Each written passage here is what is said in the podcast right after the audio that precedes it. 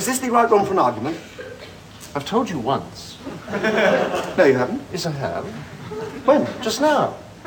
No, you didn't. Yes, I did. Didn't. I did. Didn't. I'm telling you I did. You did not. Oh, I'm sorry. Is this a five-minute argument or the full half hour? Oh, oh, just the five-minute one. Fine. Hmm. Thank you. Anyway, I did. You most certainly did not. Now, let's get one thing quite clear. I most definitely told you. You did not. Yes, I did. You did not. Yes, I did. Didn't. Yes, I did. Didn't. Yes, I did. No, this isn't an argument. Yes, it is. No, it isn't. It's just contradiction. No, it isn't. Yes, it is. It is not. It is.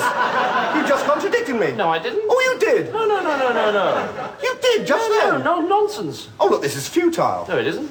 I came here for a good argument. No, you didn't. You came here for an argument. Well, an argument's not the same as contradiction. Can be. No, it can't. An argument's a connected series of statements to establish a definite proposition.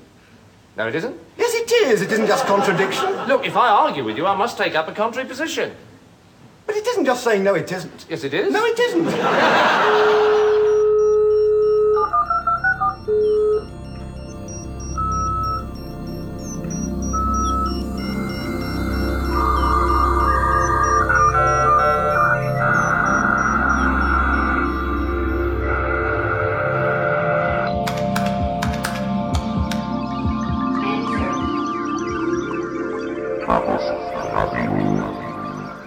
Hallo, hier ist Chaos Radio Express Ausgabe Nummer 88. Mein Name ist Tim Pritlove und ich begrüße euch zu einer neuen Iteration des Chaos Radio Express Podcasts, der sich wieder einmal, wie so häufig in der letzten Zeit, mit Programmiersprachen beschäftigt. Wir haben den, wir haben Kloß im Hals und schreiben den 21. Mai 2008. Wo habe ich denn eigentlich mein Glas? Apfelsaft hingestellt. Verdammte Scheiße. Dieser Podcast lässt sich schwierig an, aber das kann nur ein gutes Zeichen sein. Denn heute geht es äh, um, naja, vielleicht habe ich keinen Kloß im Hals, sondern ich habe eine Schlange im Hals. Haha, windige Überleitung. ich habe auch schon mal bessere Einstiege gemacht. Wie auch immer, das Thema ist Python und im Besonderen äh, ein vielleicht nicht ganz so bekanntes Projekt äh, aus der Python-Welt, nämlich PyPy. Und dazu begrüße ich Holger, Holger Kreke. Hallo. Hallo. Der darüber eine Menge weiß und der rein zufällig gerade in äh, Berlin ist. Nein, zufällig bist du nicht hier, sondern du bist ganz absichtlich hier So ist es. bei einer Veranstaltung. Was ist das für eine Veranstaltung? Wir nennen das Sprint. Das ist so eine Art Treffen von jetzt gerade mal so 10, 12 Leuten, die aus Europa zusammenkommen, hier in der Seabase auch zufällig mal und ähm, zusammen programmieren und das Ganze weiter. Und da sitzt ihr jetzt drei Tage in dunklen Räumen und Sechs Tage. hackt. Sechs Tage. Das ist aber ein echter Sprint, das ist schon eher ein Marathon. Naja, ich, ich glaube, es gibt auch Sprints, die noch länger dauern. Wir hatten, ich glaube, maximal hatten wir so acht, neun Tage oder so bisher. Macht ihr das häufiger? Ja, Wie häufig? alle sechs, acht Wochen. Alle sechs bis acht Wochen. Ja, wobei das stimmt nicht ganz. Ich äh, lüge. Ich lüge. Ah, da bin ich ja Denn, äh, wir, machen, wir haben das bis vor, bis letztes Jahr haben wir das alle sechs bis acht Wochen gemacht. Okay. Da war das Ganze auch noch äh, finanziert, teilfinanziert von der Europäischen Union.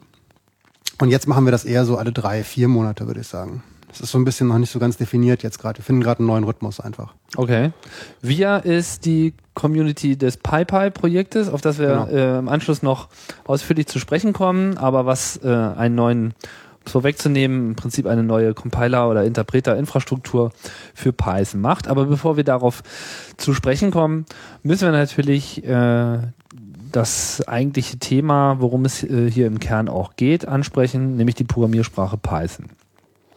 Vielleicht mal kurz ähm, noch zu dir, weil wir kennen uns ja schon wirklich verdammt lange, noch so aus den guten alten äh, Tagen, wo wir beide irgendwie angefangen haben mit der ganzen Hackerei, so noch mit C64 und so, ganz kleine Jungs. Aus Hannover noch, das ist, wie lange ist das überhaupt her? Das ist, Sollen wir es jetzt sagen? das geht gar nicht, oder? oh, weia, ich, 20 Jahre ist das schon mindestens her oder so. echt? Da kriegen Leute schon Kinder mittlerweile. Nee, das ist noch länger her. Naja, Wie auch immer. Auf jeden Fall ist es verdammt lange her. Und ähm, ja, ich meine, was hast du denn da, was, was ist denn so dein, dein Zugang zu äh, den Computern gewesen? Also wie bist du sozusagen dahin gekommen, wo du jetzt bist? Also ich habe ja, ähm, das mache ich im Kurzabriss. Also ich habe halt, äh, als wir uns kannten, haben wir uns ja irgendwie in irgendwelchen Läden rumgetrieben und haben halt da die Computer irgendwie versucht mal zu verstehen, was da eigentlich passiert und so. Und seitdem äh, ging es eigentlich immer ziemlich viel weiter in diese Richtung. Hab dann in Spielefirma und so gearbeitet und programmiert und dann irgendwann bin ich an der Uni gelandet tatsächlich. Hab das eine Weile lang gemacht ähm, und habe auch viele andere Sachen gemacht dann und dann äh, letztendlich nach der Uni habe ich eher so Freelance-Geschichten gemacht, die ganze Zeit über auch. Und Aber du hast dann, das war alles programmiert noch, genau. die ganze ich Zeit. Hab, über. ja, nö, nö, ich habe schon auch drei, vier Jahre zwischendurch ganz andere Sachen gemacht, so Pressearbeit, Okay. tausend Sachen. Aber wenn, wenn du dich mit Computer beschäftigt hast, Dann programmiert. dann genau. ging es um den Codieren. Genau, ich habe damit Geld verdient die ganze Zeit. Also insofern habe ich da schon was mit zu tun gehabt. Also, ne? Und da war halt noch irgendwie alles so auf C++ und kam ja von, alles vom Assembler, also wirklich von ganz unten und dann immer die Sprachen mitgemacht so.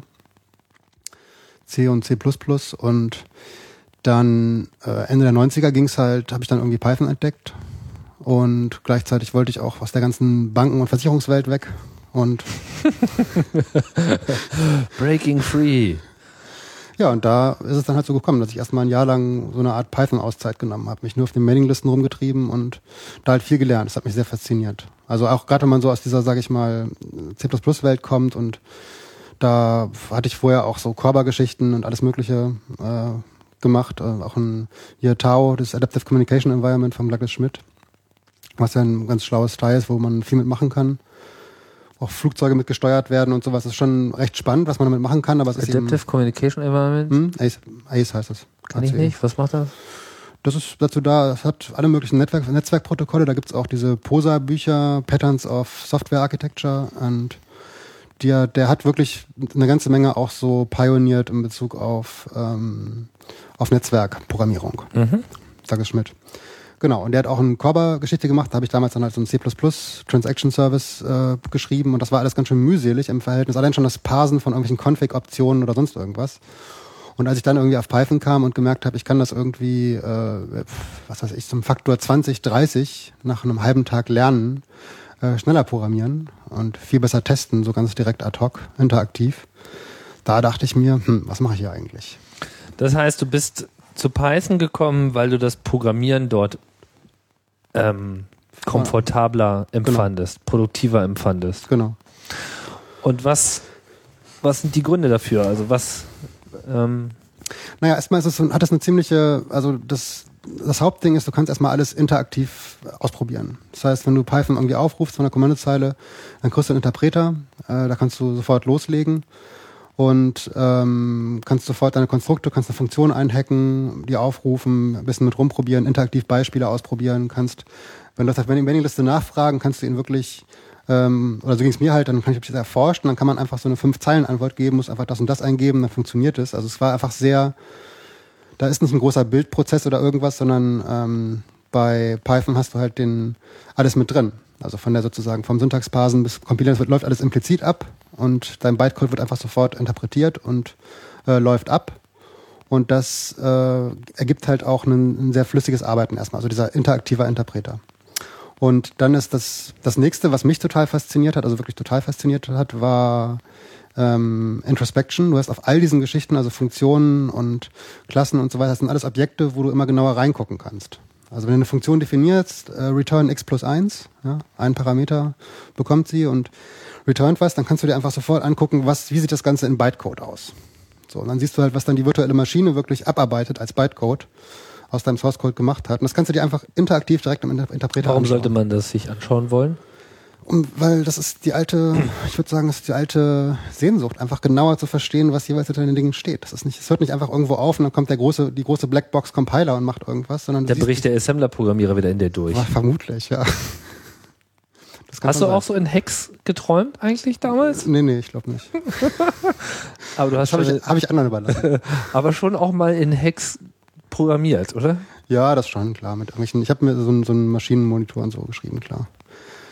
Aber das ist, ähm, naja, das Nicht ist das, ein, was worum es geht. das ist nicht das, worum es bei Python mir auf jeden Fall geht. So, das ist diese, diese Geschichte und was ich ja auch total cool fand, das ist, diese Faszination ist bis heute geblieben. Da will ich das nächste Projekt drauf aufbauen. Das ist das Exec Statement. Ähm, das war mein erster Flame War auch auf der Python Mailingliste. Ähm, das heißt Flame War, also einfach so eine Auseinandersetzung, die ich hatte mit einem, der jetzt irgendwie bei Google da eingestiegen ist. Ähm, wo es darum geht, dass du einfach äh, auch deinen Source Code dynamisch konstruieren kannst. Also einfach per String und also machst einfach String-Geschichten, machst dir irgendwelche Templates, was auch immer und kannst das dann äh, im exec-Statement, also exec hat ein Statement, kannst du im Excel übergeben und kannst das dann wiederum auch ausführen lassen. Also man kann sozusagen Source Code zur Laufzeit zusammenstellen und dann Genau. äh, parsen und Genau. äh, übersetzen und auch ausführen lassen. Also die meisten, die meisten Leute, die irgendwie Python machen und Python lehren, springen mir wahrscheinlich jetzt an die Gurgel. Ist eine sehr umstrittene Geschichte. Die, also ich kenne es unter dem Begriff äh, Eval. Das ist, glaube ich, so ein Ja, bisschen die Ähnliches, genau. allgemeinere äh, Formulierung, die man ja auch in anderen Programmiersprachen findet. Ja, also in der Lisp-Gemeinde ist das irgendwie keine große halt- Überraschung. Nö, nö, auch klar. bei Smalltalk Genau. äh, ist das ja gängig gewesen. Genau. Es ist halt so, ich fand das sozusagen, da ich halt schon eher dann so aus so C++-Welten und sowas kam, erstmal so eine Art von Befreiung, dass ich sozusagen diese Freiheiten habe, solche Sachen zu machen. Ich habe das dann schon auch gesehen, dass das erstmal keine, das ist nicht die Methode, die man jetzt ständig anwendet oder so. Ne? Aber da steckt so ein bisschen was drin in dieser Exec-Geschichte, die schon spannend ist, indem ich sozusagen zur Laufzeit mir was selbst zusammenbasteln kann und einfach sagen kann, und jetzt interpretieren wir einfach das. So. Also nicht sozusagen nur diese eine Ebene habe, dass ich irgendwie einen statischen äh, Source habe, der wird übersetzt und läuft einfach ab, sondern dann passiert eben immer noch was sozusagen, kann ich auch was auf so einer Metaebene ähm, produzieren und kann das dann auch wieder ablaufen lassen. Sozusagen genau auf derselben Ebene, auf der ich gerade bin. So, und das ist, das ist halt spannend. irgendwie. Ist es so ein bisschen, dass man das Gefühl hat, dass man einfach mehr drin ist in dem Genau. System? Genau, es ist Wie offener. sich das einfach. aus deinen Worten? Hm. Genau, das würde ich auch so sagen. Alles ist sehr offen und sehr systematisch konstruiert. Das kommt sicher auch von dem Spracherfinder, also Guido von Rossum, Mathematiker und so. Der hat halt sehr viel Wert gelegt auf klare Konstrukte, auch in der Syntax. Also wie er sie natürlich als klar sieht, gibt es viele Diskussionen drum, klar. Aber ich denke schon, dass viele Leute darin, die Python gelernt haben, daran übereinstimmen, dass es schon eine recht eingängige Syntax hat, gerade wenn man so aus dem C und C++-Umfeld und sowas kommt, dass man das sehr schnell verstehen kann oder auch Java und anderen Sprachen. Bis auf vielleicht Prolog oder so. Da ist es dann schon ein bisschen was anderes. Also funktionale Sprachen sind immer was ganz anderes, ist klar. Ne? Die, ähm, die Syntax allerdings von Python ist eben eine, die auch auf ähm, Indentation aufbaut. Das heißt, dass es nicht mit den berühmten geschweiften Klammern abgeht die ganze Zeit, sondern mit Indentation. Das heißt also, äh, was heißt das auf Deutsch? Einrückung. Einrückung, danke. Ähm, und dadurch hast du sozusagen erzwungenermaßen immer visuelle Blöcke, also die wirklich sozusagen abgesetzt sind. Und das muss so sein, weil so die Sprache wirklich auch äh, gepasst wird, tatsächlich. Und ich selbst fand das ähm, natürlich erstmal gewöhnungsbedürftig und dann sehr angenehm, weil es einfach Warum angenehm? Weil ich meine, das ist nun wirklich so eine der Sachen, da, da teilen sich so ein bisschen äh, die Lager auch immer. Ja, aber nicht von den Leuten, die tatsächlich das ein bisschen gemacht haben. Das ist so das Ding. Ich glaube, das ist sozusagen, solange man das irgendwie sich von außen betrachtet und so eine Art ästhetische und auch vergleichende Sichtweise einnimmt, dann äh, auf, auf der Ebene passieren viele Dis dieser Diskussionen. Und ich glaube, die allermeisten Leute kann man auch viel lesen auf, auf Blogs und sowas, die dann ein bisschen Python gemacht haben, verschwenden da keinen Gedanken mehr dran, weil im Prinzip die visuelle Indentierung, also die visuelle Einrückung, ähm, auch sonst als eine ganz sinnvolle Sache angesehen wird. Und da ist sie halt erzwungen. So. Das ist sozusagen der Punkt, aber es ist in dem Sinne ja nicht irgendwie ein, ein erzwungener schlechter Stil oder sowas, sondern eben etwas. Und dann kann man natürlich sagen, okay, aber ich will diese Freiheit irgendwie haben.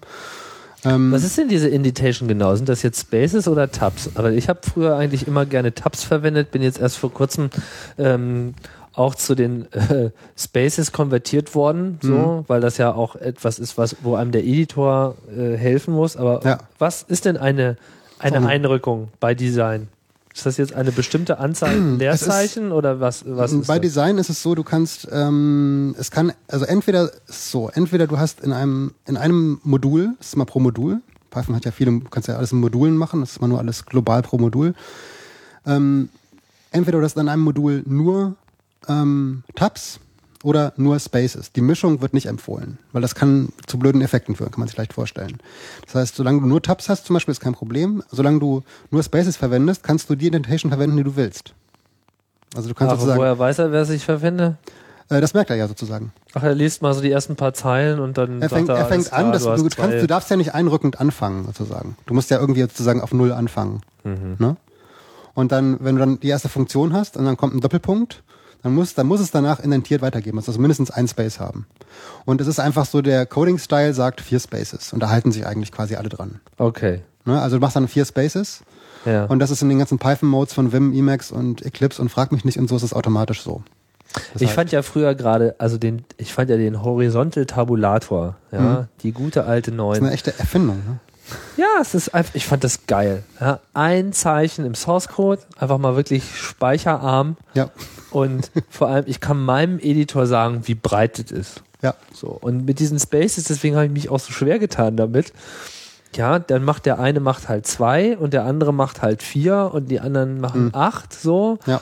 Und man kann es ja dann nicht so ohne weiteres ändern, wenn einem der Editor dabei nicht hilft. Ich meine, Ja. weißt du, aus den frühen Zeiten gab es einfach, ich meine, Indentation war kein Feature, sondern Ja. da war halt ein Tab und man hatte halt die Möglichkeit zu sagen, wie, äh, wie viele Spaces so ein Tab sein soll und alles ist prima. Und von daher war natürlich der Code auch sehr viel äh, portabler sozusagen in seiner äh, Ansichtsweise, weil man hatte dann auch noch kleine Bildschirme und all dieser ganze Ja. Kram. Naja Klar. gut, das sind alte Zeiten, aber äh, das, das hat es mir halt ein bisschen schwer gemacht. Also nur um es mal festzuhalten, weil ich wusste es nicht bisher. Vier Zeichen ist sozusagen the way to go, Ja. aber man kann auch zwei oder man könnte auch eins verwenden und es Ja. würde immer noch funktionieren. Ja. Nur, dass dann irgendwie der Coding Pubs ankommt und der, der Style Guide Der Coding und Pubs nicht, sondern alle anderen Leute, die Python sonst machen und irgendwie sozusagen zusammenarbeiten würden. die zeigen dann halt- auf deinen Code und sagen, was bist du denn für einer? ja, also sie würden den Code so nicht übernehmen. Kannst Du bist vergessen. so ein Zwei-Space-Typ. So. man erkennt schon, dann, man erkennt einfach daran, wie viel, wie viel Kontakt Leute tatsächlich zur Python Community gehabt haben. Okay. Weil zwei oder so, ich weiß gar nicht. Und wenn jetzt so Ja, einer mit fünf, wenn jetzt so einer mit fünf Spaces kommt, das wäre so, so ein total schräger Vogel, mit dem ich- wir gar nichts zu tun haben, oder? Ich habe es noch nicht erlebt. Also außer wenn es echt nicht. Ja, ist bestimmt unpopulär. Naja, gut. Wie auch immer. Also die Syntax ist auf jeden Fall so, dass sie Indentation verwendet und dadurch, dass man indentiert, hat natürlich auch den Vorteil, dass man sich diesen Klammerkram nicht braucht. Ich hätte noch so ein bisschen Angst, passiert einem das nicht auch? Ich veridentitiere mich manchmal. So, ich meine, da nimmt man mal, da drückt man mal irgendwo Backspace und dann ist es halt Eine dann ist es halt ein Indent weniger und dann bricht ja in Python das ganze Programm. ja, klar. Und es bricht dann vor allem auch nicht zwingend so, dass ich das unbedingt sofort merke. ja. Ist das nicht ein bisschen doof? Also, Ja, im Prinzip schon. Und es ist nicht nur das in Python, sondern in Python ist es ja auch so, dass man, dass ja, du hast ja keine statischen Typdeklarationen. Das heißt, du hast nicht irgendwie die ganze Zeit, dass du zu jedem variablen Namen irgendwie sagen würdest, was da für ein Typ zugehört, sondern äh, ich habe erstmal eine Variable und da ist irgendwas drin. Irgendwas drin. Es ist zwar streng typisiert, aber im Prinzip ähm, kann das sich auch ändern. Du kannst auch sozusagen einen anderen Typ da rein tun. Ist nicht festgehalten Okay. für den Namen.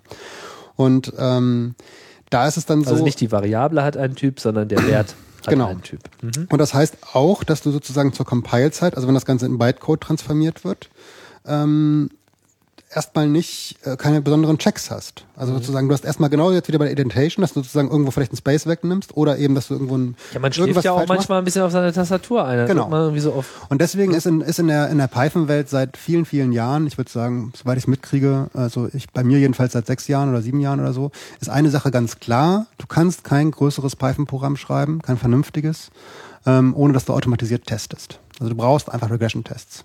Das ist sozusagen einfach in, in, bei, bei allen großen Projekten, die es in, die es in der Python-Welt gibt, und es gibt eine ganze Menge, die laufen alle mit Tausenden und teilweise Zehntausenden von automatisierten Tests. Und die testen natürlich nicht nur die Typen, ähm, und die testen nicht nur solche Glitches wie irgendwo mal aus Versehen Indentation weggenommen. Das würde auf jeden Fall in dem Test irgendwo äh, gegenrauschen. Ziemlich sicher.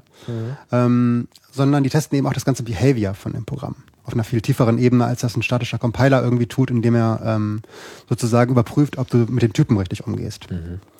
Und ähm, dieses, diese Kultur sozusagen, die neutralisiert diese Probleme, die durchaus da sind. Ne? Also sowohl jetzt sage ich mal so ein Indentation aus, aus, aus Versehen wegnehmen, ähm, als auch eben die Typen nicht zu deklarieren zu können. Und äh, das ist ja auch jetzt in der Java-Welt oder in anderen äh, Programmiersprachen ja auch recht üblich, äh, mittlerweile Tests zu schreiben. Also es gibt bei keinem größeren Projekt mehr irgendwie so, dass du keine Tests hast, keine automatisierten. Sollte zumindest so sein, Sollte zumindest sagen wir so es mal so. Ich Genau. glaube, so, es gibt in Deutschland ein paar Großprojekte, die haben gut. davon noch nichts gehört. Das, das ist wohl wahr. Aber jedenfalls in Python ist das eine ideale Ergänzung. Man Ja. braucht es auch, aber sozusagen, dass man gezwungen ist, bei größeren Geschichten sowas zu machen, ist eh auch wieder eine ganz gute Sache. Und ich habe auch selbst, und gerade für PyPy haben wir auch unser eigenes oder ein- eine, Testing-Geschichte uns viel drum gekümmert einfach. Das ist auch eine Sache, die ich viel mache, irgendwie Testing-Framework. Das ist mit Verteilen von Tests auf verschiedene Plattformen und, und, und, und. Also das ist einfach sowieso eine sehr spannende Geschichte. Hat auch für PyPy ein ganz wesentlicher, also für, für unser Projekt ein sehr wesentliches Ding gewesen. Können wir vielleicht nochmal her drüber reden. Das ist ähm, Bringt denn die Sprache selbst oder die, die Entwicklungsumgebung eine explizite Unterstützung für Tests mit oder ist es nur so eine Kultur? Es ist, sage ich mal, die Sprache bringt, er hat eine Standard Library mit irgendwie ein paar hundert Modulen, die immer mitkommt bei jeder, bei jedem CPython Release. Und da ist auch das Unit-Test-Modul dabei.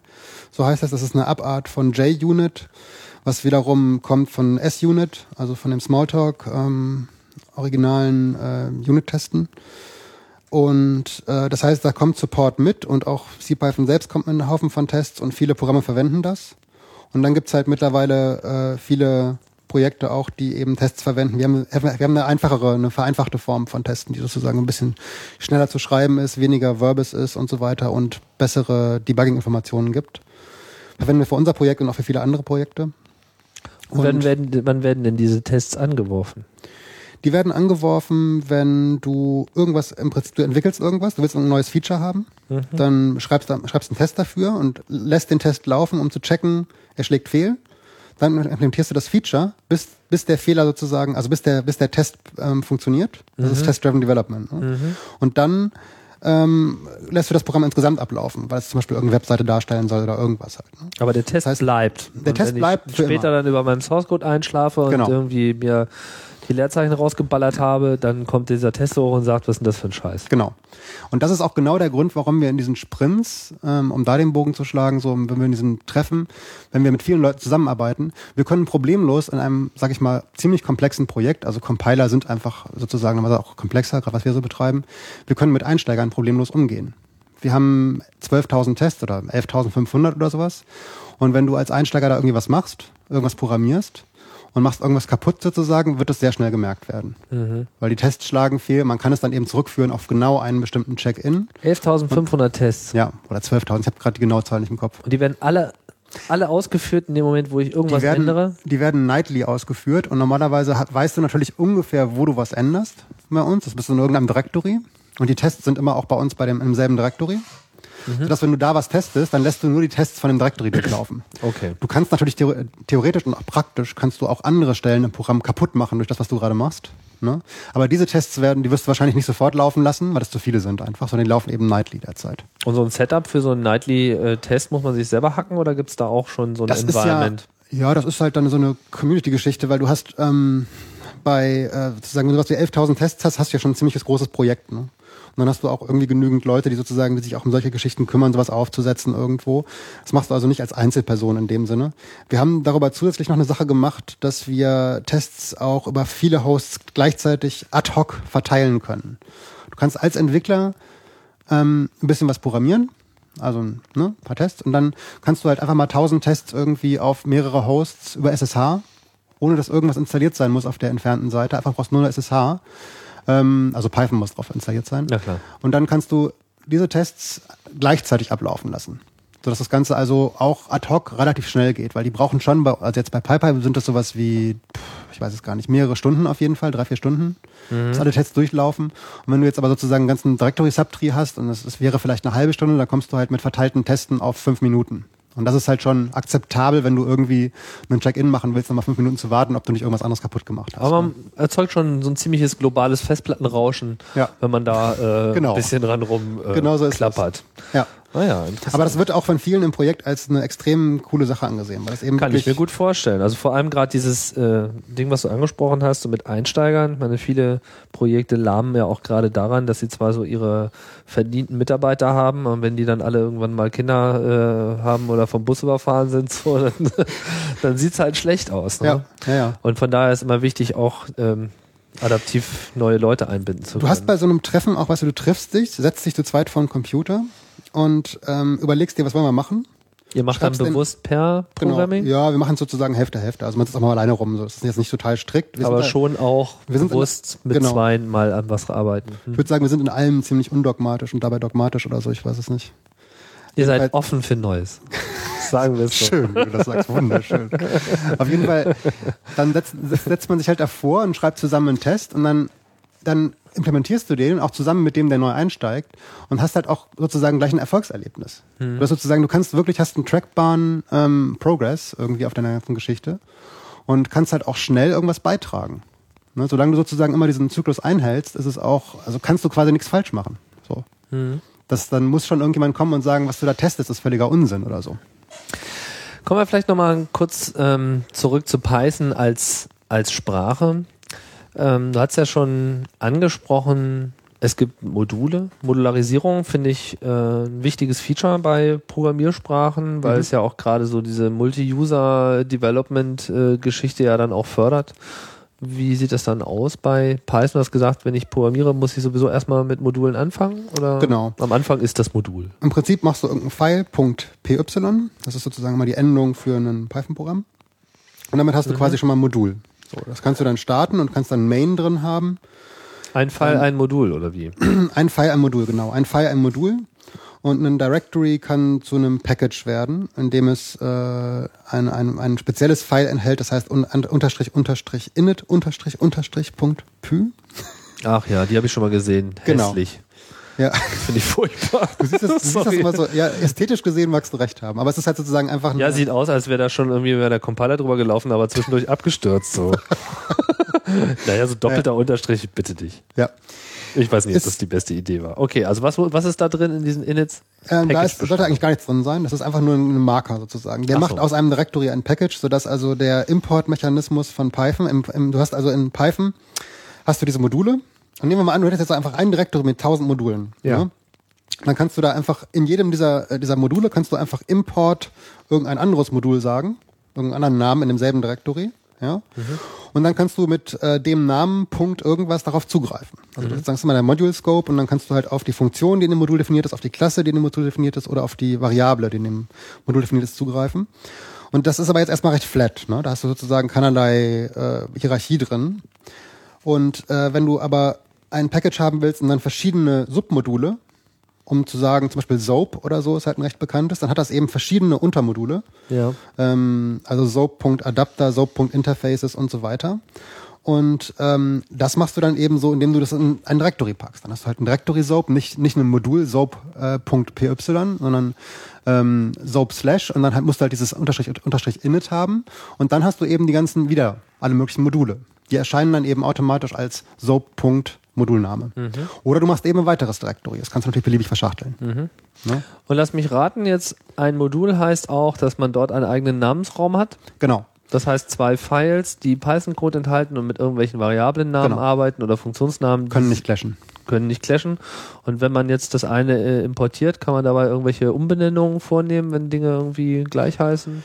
Ähm, wenn du was, wenn du sozusagen von einem Modul ein anderes Modul importierst, dann können einfach grundsätzlich keine Konflikte auftreten, weil die Namespaces werden nicht gemischt. Jedes, jedes äh, Modul hat seinen eigenen Namespace und ähm, das bedeutet, dass in einem Modul ähm, du immer ein, also Namespace in Python ist ein ganz wichtiges Ding, ähm, ist ein Dictionary, das heißt ein ähm, Key-Value-Pairing und du hast also in einem Modul kannst du an Unterstrich, Unterstrich, Dict, Unterstrich, Unterstrich, also wieder diese wunderbaren Unterstriche, äh, rangehen und das ist das Dictionary, das Modul Dictionary und da hast du immer ähm, als Keys hast du immer Namen und als Values hast du zum Beispiel dann das Funktionsobjekt oder das Klassenobjekt oder oder äh, den Variablenwert und so weiter. Das heißt, du hast und das das zieht sich sozusagen durch das gesamte Python durch, dass du ähm, dass du immer diese Name-Value-Mappings hast. Das habe ich jetzt nicht, ähm, nicht wirklich verstanden. Also Mhm.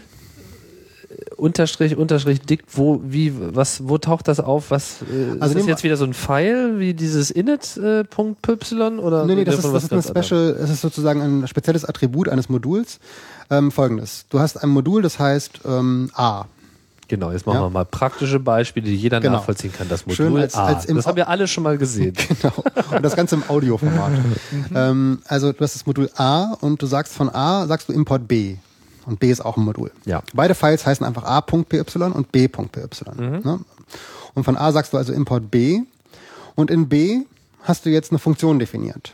Also def Funktion, kriegt einen Parameter x und returned x plus 1. So. Wenn du von A das jetzt aufrufen willst, dann sagst du also Import B und dann B.f ähm, in Klammern 41. Okay. Ne? Und ähm, das heißt, du hast dann den Scope angegeben direkt. Das heißt, du hast das Modulobjekt, Import Das heißt, B. der Dateiname ist automatisch auch der Modulname. Genau. Muss da- auch identisch sein? Genau, du kannst allerdings auch beim Importieren, das ist eben der Importmechanismus, kannst du sozusagen, kannst du sagen, Import B, S, C.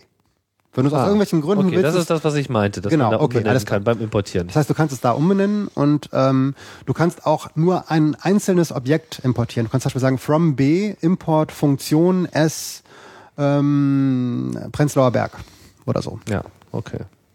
Wo wir jetzt gerade sind und gerade leckeren Biodöner gegessen haben, was ja hier ganz hip ist in äh, Prenzlauer Berg, was uns die Kraft gibt für diesen Podcast, äh, der so unerwartet kam.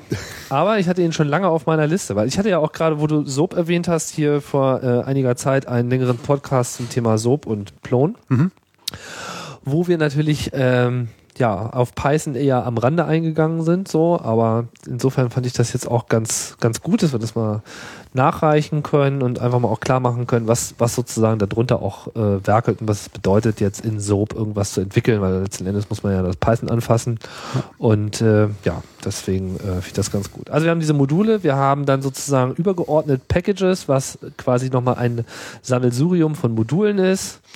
In anderen Sprachen heißt das dann Library oder wie auch immer. Genau. Äh, Gibt es dann noch was darüber? Gibt es dann irgendwie noch Applications? Gibt es solche Abstraktionen Ja. auch noch? Aber das kommt dann eher von den, sag ich mal, Content-Management-Systemen, Application-Servern und solchen Geschichten. Äh, Also ich wollte jetzt nur von der Sprache selbst her. Ich würde sagen, die Sprache hat da eigentlich nichts mehr weiter. Also nicht, Okay, das heißt- gerade- ich bin auch nicht ganz up to date, weil es gibt, glaube ich, im Was? ja. naja, es gibt da immer so ein paar Sachen, die da sozusagen gerade Ja, entwickelt klar. werden. Aber ich glaube, es gibt da nicht, ich wüsste gerade nicht, dass es noch was drüber gibt. So. Entwickelt wird ja eigentlich viel an Python, nicht? Also es äh, hat ja auch, diese Sprache hat äh, Versionsnummern. Ja. Ist ja auch nicht unbedingt jetzt, gut, ist in letzter Zeit ein bisschen en vogue. ja, zu sagen so, ah ja, jetzt hier irgendwie Version 2.3.1. Was ist so die aktuelle? Aktuell ist 2.6 und 3.0. Jetzt macht gerade Guido macht gerade einen, einen Sprung, wo er sozusagen noch mal ein bisschen die Sprache aufräumen will. Und tatsächlich jetzt, also sozusagen 3.0, das ist sozusagen der große Schritt, schon seit Jahren irgendwie immer gesagt, wo halt aufgeräumt wird, wo Sachen wirklich rausfliegen. Und dadurch sozusagen Sachen, die jetzt schon deprecated sind, dass man. Genau, die werden in schon mal 2.6 draufsteht. deprecated, das heißt, man kann in 2.6 schon ganz gut sehen, was in 3.0 nicht mehr gehen wird. Ah ja. Und es wurde sozusagen auch schrittweise dahin entwickelt. Das heißt, wir sind jetzt bei 2.6 und 3.0 Also 2.6 ist sozusagen auch noch, ist auch alles noch Beta, ne? Also äh, glaub, richtig latest Release. Also hier äh, Müllhalde sagt, 2.5.2 ist das Genau. letzte Release. Also Aber- an 3.0 und 2.6 wird parallel gearbeitet. Genau. Mhm. Das ist alles dann so in Release-Kandidatstadium. Genau. Das ist also sozusagen C-Python und dann gibt es natürlich noch hier Microsoft-Versionen. Die sind eingestiegen letztes Jahr, haben sich einen Entwickler abgegriffen und haben, äh, der auch die Java-Version damals gemacht hat, Jim Hugginen, mit, da haben wir auch einen ganz guten Draht zu, der, die haben Iron Python gemacht. Und die wollen wohl, was wir gehört haben, ist irgendwie, dass sie das Microsoft Python massiv weiterentwickeln will. Also, also nicht Python selbst die Sprache, sondern dass die Python wirklich zum Die Einsatz in, Implementierung. Genau. Und dass sie, dass sie Python auch einsetzen wollen in der ganzen .NET-Welt. Wie weit das ist, ähm, also es ist auf jeden Fall mittlerweile so, dass man davon alles benutzen kann mit Iron Python. Aber ähm, wie weit das sozusagen Microsoft noch weiter auch marketingmäßig pusht, das weiß ich jetzt gerade nicht. Haben sie auf jeden Fall irgendwie anscheinend vor, haben wir so gehört. Ja, das ist natürlich. Also das ist natürlich ein- jetzt, ich sage ja. das einfach nur so am Rande und dann gibt's Ja. halt noch die, die Jython. In der Java-Welt wird auch Jython viel benutzt. Das ist die populärste Scripting-Sprache, soweit es so, wenn man bei welchen Umfragen da glauben kann. Das heißt, das ist dann wiederum eine Python-Implementierung, die auf der JVM abläuft. Und ähm, das heißt, man hat sozusagen an existierenden... JVM, also der Java Virtual Machine, also dass Genau. man sozusagen Python-Code nimmt, aber ihn so compiled, als wäre es Java der wird in Java Bytecode kompiliert. und dann kann der irgendwie auch als Applet laufen, wenn es unbedingt sein muss, aber Genau. vor allem halt in einem normalen Java-Environment. Genau. Sodass Programmierer das verwenden, um ihre Java-Geschichten zu skripten. Ah ja. Damit kannst du zum Beispiel auch Tests ganz gut schreiben. Du kannst dann halt Okay, einen Test... haben wir ein bisschen vor, vorweggegriffen, aber das lasse ich das mal nicht gehen. Also, um es noch mal ein bisschen aufzurollen. Python als solches, wie man es kennt, seit 91, ist eigentlich in C programmiert. Das Genau. heißt, da hat sich mal jemand hingesetzt und hat in C eine neue Programmiersprache gemacht. Ja. Das ist ja so eine Sache, dass man irgendwie eine Programmiersprache nicht in sich selbst schreibt. Da kommen wir gleich zu. Aber es gibt mittlerweile mehrere Implementierungen. Und du hast jetzt halt Jython Mhm. ins Spiel gebracht. In Ja. was ist Jython selbst geschrieben? In Java? Das ist größtenteils in Java geschrieben. Das heißt, genau. da hat sich jemand hingesetzt und in Java die Python-Sprache auch nochmal implementiert. Genau, beziehungsweise auch in sozusagen das programmiert, was es dann in Java Bytecode es ist wahrscheinlich teils, teils. Ich glaube, es ist ein Teil in Python selbst geschrieben und Teil in, aber der Großteil ist in Java geschrieben. Okay, aber es, es gibt sonst keine andere Programmiersprache, Genau. die daran beteiligt ist. Und dieses Iron Python, das ist eine Entwicklung von Microsoft Das ist eine Entwicklung von Jim Hugonen, der bei Microsoft arbeitet. Der hat also auch schon vorher ein Release rausgebracht. Und der macht das in C-Lattenzaun, alles klar. Genau. Das ist dann auch nicht so dem Jyson so unähnlich, oder? Genau, der hat sozusagen, glaube ich, dasselbe Konzept, was er damals auch verwendet hatte, um Jython zu machen, weil das ist derselbe, der hat sozusagen das auch begründet, diese Jython-Geschichte.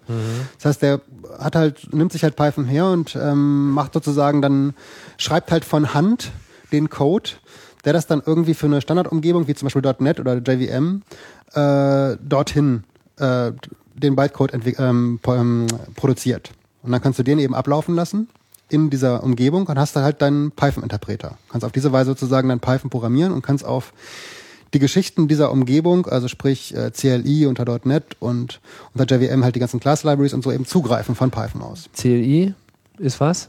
Ähm, oh Gott, was ist das für eine Abkürzung? Äh, das ist Common Language ähm, Interface. Genau. Achso, das, wo in .NET alle Sprachen sozusagen Genau. zusammenkommen. Das ist ja sozusagen eine standardisierte Genau. Umgebung und alle ja, ja. Jetzt haben wir, wir müssen aufpassen, dass wir hier nicht irgendwie zu buzzwördig werden, sondern Ja. man muss ja dem äh, auch noch folgen können und Ja. äh, das äh, misslingt mir bisweilen auch. Also .NET ist vielleicht an der Stelle jetzt nochmal interessant äh, zu sagen, ist ja so die von Microsoft schon seit längerer Zeit ausgelobte theoretische neue API von Microsoft. Sie Mhm. glänzen nicht gerade dadurch, dass sie das selber viel verwenden und auch bei Vista die Fortschritte nicht in dem Maße, wie sie das irgendwann mal gesagt haben. Trotz alledem haben sie es äh, geschafft, dort eine ein Environment zu schaffen, wo eben viele Programmiersprachen drin sind. Und ich Ja. finde es halt ganz interessant zu sehen, welche Sprachen da dann eben auch zum Zuge kommen. Und da sie ja eigentlich mit C-Lattenzaun gesagt haben, okay, wir haben jetzt hier so ein bisschen was wie Java, Mhm. Aber es ist ein bisschen besser als Java. Ob es das ist, das sei mal dahingestellt. Ähm, aber sie bemühen sich sozusagen auch noch um andere Programmiersprachen, unter anderem auch um Python. Genau, und Microsoft hat das viel eher kapiert als zum Beispiel Sun. Das ist, die haben, Sun hat auch gerade ein Problem diesbezüglich, weil ähm, Microsoft hat sehr früh kapiert, wir brauchen dynamische Sprachen. Das ist ja seit Jahren so ein bisschen irgendwie so am Kommen. Dynamische Sprachen sind irgendwie, also die Ja. sozusagen auf einem höheren Level irgendwie ablaufen. Und Microsoft hat das früh kapiert und hat sich halt auch die Leute geholt und haben gesagt, wir wollen jetzt irgendwie .NET und CLA so weiterentwickeln, dass wir Python gut ablaufen lassen können. So. Also sozusagen, haben, das ist, CLR? ja, das ist ein bisschen, geht aber ein bisschen hin und her. Common Language Runtime. Okay. Das ist sozusagen diese, dieses das CLI ist das Interface und die Runtime ist das, was es ausführt. Genau. Okay. Mhm. Und diese Runtime ist eben dann auch, äh, ist auch mit Bytecode und allem drum und dran und da haben sie eben viele, viele Tools und sie wollen halt, dass damit auch dynamische, da auch dynamische Sprachen ablaufen und haben dann eben sich jemanden geholt, der sich da gut auskennt und haben gesagt, so, jetzt machen wir irgendwie eine Python-Version und wollen halt, dass das .NET sozusagen gut damit interoperiert. So, und das hat, das ist sozusagen in, bei, bei Java nicht so systematisch passiert. Also das haben zwar Leute gemacht, so aus Interesse oder so, es wurde aber nicht wirklich jetzt gepusht. Sun hat Motto- immer geglaubt, alle wollen Java programmieren und Ja. Java ist überhaupt das Tollste. Genau. Aber die sind jetzt auch dabei. Also ich meine, die sind da jetzt auch eingestiegen mit Ruby und JRuby und diversen anderen Geschichten. Ja. Das ist halt nur ein bisschen später einfach. Also das ist halt so. Auch nicht so schlimm. Ähm, jedenfalls. Man hätte ja auch gleich eine dynamische Programmiersprache machen können. Aber Ja, das steht auf einem anderen Blatt. Ich meine, sozusagen dann. Gut, worauf ich jetzt, was, woran mich das jetzt erinnert, ähm, dass ich es nämlich auch ansprechen wollte, das sagt ja schon mal eine Menge aus. Ja, ich weiß ja jetzt nicht, an welchen Sprachen Microsoft noch so seine Finger dran hat für .NET. Soll jetzt hier auch eigentlich nicht das Thema sein. Aber es ist ja im Prinzip auch eine Anerkennung, dass Python mittlerweile eine gewisse Reputation und eine Verbreitung gefunden hat, die man nicht so ohne weiteres äh, ignorieren kann. Also es gibt zahlreiche Programme und Systeme und Subsysteme und Frameworks. Mir fallen natürlich jetzt so aus dem Stand äh, keine weiteren ein, als die wir ja schon erwähnt haben. Aber äh, es hat einen große Bedeutung, also korrigier mich äh, oder sag was dazu, wenn du der Meinung bist. Also meiner Meinung nach ist es im akademischen Bereich schon ähm, sehr weit fortgeschritten, auch Ja. sozusagen als Alternative zu dem Einsatzzwecken, wo man sonst Java verwendet hätte, also gerade so Prototypenentwicklung, Protokollentwicklung, gerade auch so im Networking-Bereich. Ich habe bei Python viel gesehen, wie man irgendwie so Computerprotokolle, Netzwerkprotokolle ganz gut entwickeln kann. gibt viele Subsysteme, mit denen man Ja. das auseinandernehmen kann. Ähm, wo siehst du denn noch so die Anwendungsschwerpunkte für Python derzeit und wofür äh, denkst du, ist Python besonders gut geeignet und vielleicht auch wofür siehst du, das ist Also ganz klar, wo es viel eingesetzt wird, ist es eben als Glue-Sprache, als, als, als Klebstoffsprache, die alles Mögliche zusammenbindet. Also sprich, es gibt sehr, sehr viele C-Libraries, die ähm, in, in, in Python einfach äh, eingebunden werden, die gesteuert werden. Zum Beispiel gibt es deswegen auch eine ziemliche, ziemlich große numerische Numerical Computing Community, die also äh, NumPy geschrieben hat zum Beispiel. Das ist also für Matrixberechnungen und alle möglichen anderen Geschichten. Das heißt, wo dann Wissenschaftler einfach nur noch von der High-Level-Sprache aus diese hochperformanten Geschichten ansteuern und da eben dann in der hochlevelnden Sprache viel schneller irgendwie ihre Geschichten machen können, ohne sich mit den ganzen Details zu beschäftigen. Und äh, dann eine andere Klebstoffgeschichte ist sicherlich die, die Google macht. Also ich glaube, nach so, nach dem, was ich weiß, ist es irgendwie so, dass Google den, der, der Großteil ihres Codes, äh, den sie da intern verwenden für ihre ganzen Serversteuerungen und allem drum und dran, ist auch in Python. Die haben ja dieses Triplet von irgendwie C++, Java und äh, Python, was sie dann über Swig äh, verbinden, sozusagen zwischen diesen Sprachen hin und her Swig gehen. ist was? Swig ist ein Interface-Generator zwischen Sprachen. Wie schreibt Also sich das? S-W-I-G. So. Und da läuft es dann so, dass du also zwischen diesen äh, Sprachen Ah, Simplified Wrapper and Interface Generator. Genau. Guck an. Ja. und damit ähm, ermöglichen die das sozusagen, dass man zwischen den verschiedenen Sprachen arbeiten kann. Das heißt, viele, soweit ich das weiß, also es ist einfach Ja, so, ja. dass dann viele Teams, wahrscheinlich auch wieder als Top Secret, wie bei alles bei Google, aber egal. Ja, das habe ich meine, dass, dass sie viel Python verwenden, das ist ja nun wirklich kein Geheimnis. Das weiß ja ich. Also da ist es halt so, dass du dann eben, dass die das da auch so machen, auch wieder als äh, Klebstoffsprache. Das heißt, du kannst dann von Python auch die ganzen anderen Libraries ansteuern und auch andersrum Python-Geschichten aufrufen von C++ und Java. Und da ist eben Python, äh, da glänzt es so ein bisschen. Da kann man es eben, sieht, sieht man ja auch schon, das ist eben in der JVM, du kannst es auch in .NET und es ist überall sozusagen irgendwie so einbaubar. Ja. Und es ist auch äh, bei, was Das war ja ich, aber auch ein Designziel, wenn ich das Genau. richtig erinnere. Also man, Python war von Anfang an dafür gedacht, auch embeddable zu sein und eben Scripting zu machen, weil es gab Mhm. Genau. einfach nicht viel so im Bereich zumindest Scripting. nicht so systematisch durchdacht, ja. Ja, jeder hat da so seinen eigenen Weg gehabt und jeder hat irgendwie teilweise auch noch seine eigene Programmiersprache dafür nochmal äh, äh, erfunden, aber es gab nichts, was wirklich so universell anwendbar ist. Genau. Ähm, ist auch irgendwie ein heißes äh, Thema. Es, äh, bei den Betriebssystemen gab es relativ wenig, was dazu beigetragen wurde. Also das Einzige, was mir jetzt einfällt, ist halt Apple, die immer schon diese Scripting-Architektur gehabt haben und dann halt so äh, vor allem ihr eigenes Apple-Skript da gepusht haben, was aber auch nicht unbedingt jetzt immer so gut angenommen wurde. Wie auch immer. Aber das, das Problem, dass man eben nicht immer wieder alles in Native Code programmieren will, sondern dass man eigentlich modulare Software machen will, die ihre interne Funktionalität mit äh, Objekten und äh, Funktionen quasi bereitstellt und dass Ja. man dann eben so, so ein Micromanagement darauf machen kann, das, das hat eigentlich äh, nach wie vor große Zukunft, Genau. wenn nicht sogar Dann gibt's halt, Gegenwart. also Webbereich hatten wir, diesen Glue-Bereich, wo du halt mit Python alles mögliche zusammenbinden kannst. Ne? Mhm. Web und ist dann- aber jetzt eigentlich so ein neues Thema, ne? Also Web- wenn es Soap Ja, gibt's aber seit vielen, vielen Jahren. Ja, Soap gibt's lange, aber das äh, hatten wir im Podcast auch schon. Das hatte einen schweren Weg und ist jetzt irgendwie in der Version 3 nochmal komplett äh, Ja. neu zusammengewürfelt worden, um eben modularer zu sein. Äh, es gibt ja jetzt auch ja, diese Gegenbewegung zu Ruby on Rails, das Django äh, Framework, Ja. Was sich einer gewissen Beliebtheit erfreut. Ich weiß nicht, wie groß diese Beliebtheit ist. Ja, frag mich mal, ich weiß es auch nicht genau. Ich Ja. meine, diese, diese Webgeschichte ist auch eine Sache, das ist eine ziemlich eigene Welt für sich so auch. Ne? Da passiert einfach sehr, sehr viel. Äh, über Pronos schon geredet und so. Ich, Django ist auch ziemlich populär, das weiß ich, und wird auch an allen möglichen Stellen verwendet. Mhm. Eben auch, weil es diesem Ruby on Rails äh, Rezept so ein bisschen folgt Ja. irgendwie. Ähm, wir haben jetzt auch mit ein paar damit zu tun gerade, also bringen das auch gerade zum Laufen. Aber äh, letztendlich würde ich jetzt nicht da mir ein Urteil, abge also ein Urteil abgeben wollen, was von beiden jetzt irgendwie da interessant Ja, nee, ist das müssen wir jetzt auch nicht beurteilen. Nur so ein bisschen mal so zusammenfassen, wo sozusagen äh, auch wirklich Ak äh, Aktivität erkennbar ist in Ja. der Python-Community. Ja. Gibt es sonst noch irgendwie wichtige Subsysteme? Größere, äh, du meinst jetzt so größere Projekte? Ja, was auch immer. Also mir geht es sozusagen um die Anwendungsbreite. Also ich meine, dass, dass man das jetzt im akademischen Na, Bereich wurde äh, zum Beispiel- verbreitet ist und für Scripting taugt, ist klar. Aber ich habe zum Beispiel jetzt auch Xen zum Beispiel. Was Xen, Xen ist ja hier Virtual Machine Monitor, der ja recht bekannt ist, Virtualisierungssoftware. Ne? Ja. Und die verwenden zum Beispiel Twisted, was ein Python Networking ähm, äh, Environment ist. Also wo du halt schön Daemons und sowas schreiben kannst, alle möglichen Protokolle äh, implementiert sind.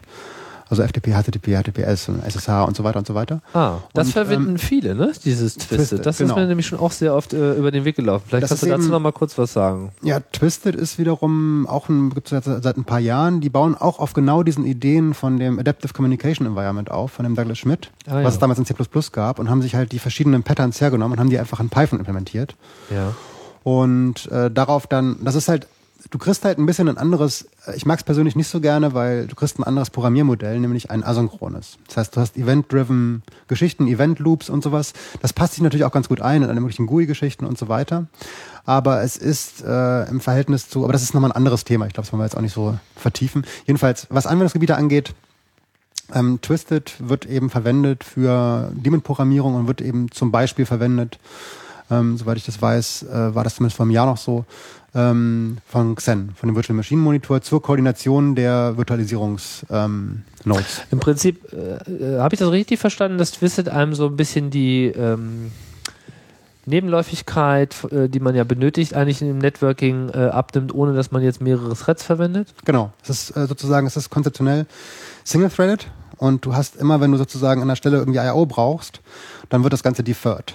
Dann wandert das wieder zurück in die Loop und wird dann eben zu einem späteren Zeitpunkt ausgeführt, wenn die I.O. bereitsteht. Ne? Und dadurch hast du, brauchst du kein Locking und sowas. Also du hast einfach deine Programmteile und immer wenn du sozusagen von I.O. abhängst, dann musst du halt wieder zurück. Aber äh, du musst nicht irgendwie locken, weil du immer nur in einem Thread abläufst. Das erfordert ja auch eine gewisse Nähe zum Betriebssystem, oder? Um solche Sachen Ja, sicherzustellen. halt Also so Non-Locking-Zugriffe und so für I.O. Naja, es wird eben alles durch so eine zentrale Event Loop gemacht, die sozusagen in der, wenn I.O. sozusagen bereitsteht, dann wird es eben, wird eben, werden eben die Sachen Ja gut, aber man kann ja schnell hängen bleiben in so Betriebssystemen. Da ruft man mal den falschen Call auf, der bleibt dann irgendwo im Kernel halt hängen und dann äh, hat sich das was mit der Event Loop, weil die kommt dann eben nicht mehr zum Zuge. Also so Ja, eine klar. gewisse meine, Nähe zum Betriebssystem muss ja Genau. dann schon da sein. Genau, Ne? richtig. Das haben die natürlich, das ist eben genau der Punkt, das ist eben alles für dich geregelt. Das heißt, es ist sozusagen Schritt für Schritt für verschiedene Betriebssysteme Ja. auch so gehärtet worden, dass man Genau. das heute schon plattformübergreifend verwenden Ich denke schon. Also Windows und hier OS X und, und Linux und so, da, da läuft das Problem vor. Aha. Gut, das ist einfach nur jetzt mal so ein weiteres Beispiel einer, einer Geschichte. Ja, aber das sind, ich meine, das sind ja nun wirklich auch interessante Oder Sachen. BitTorrent weil das halt, löst ne? ja richtige, ja, richtig. BitTorrent. Ah, gutes Thema. Stimmt, hätte ich jetzt fast vergessen.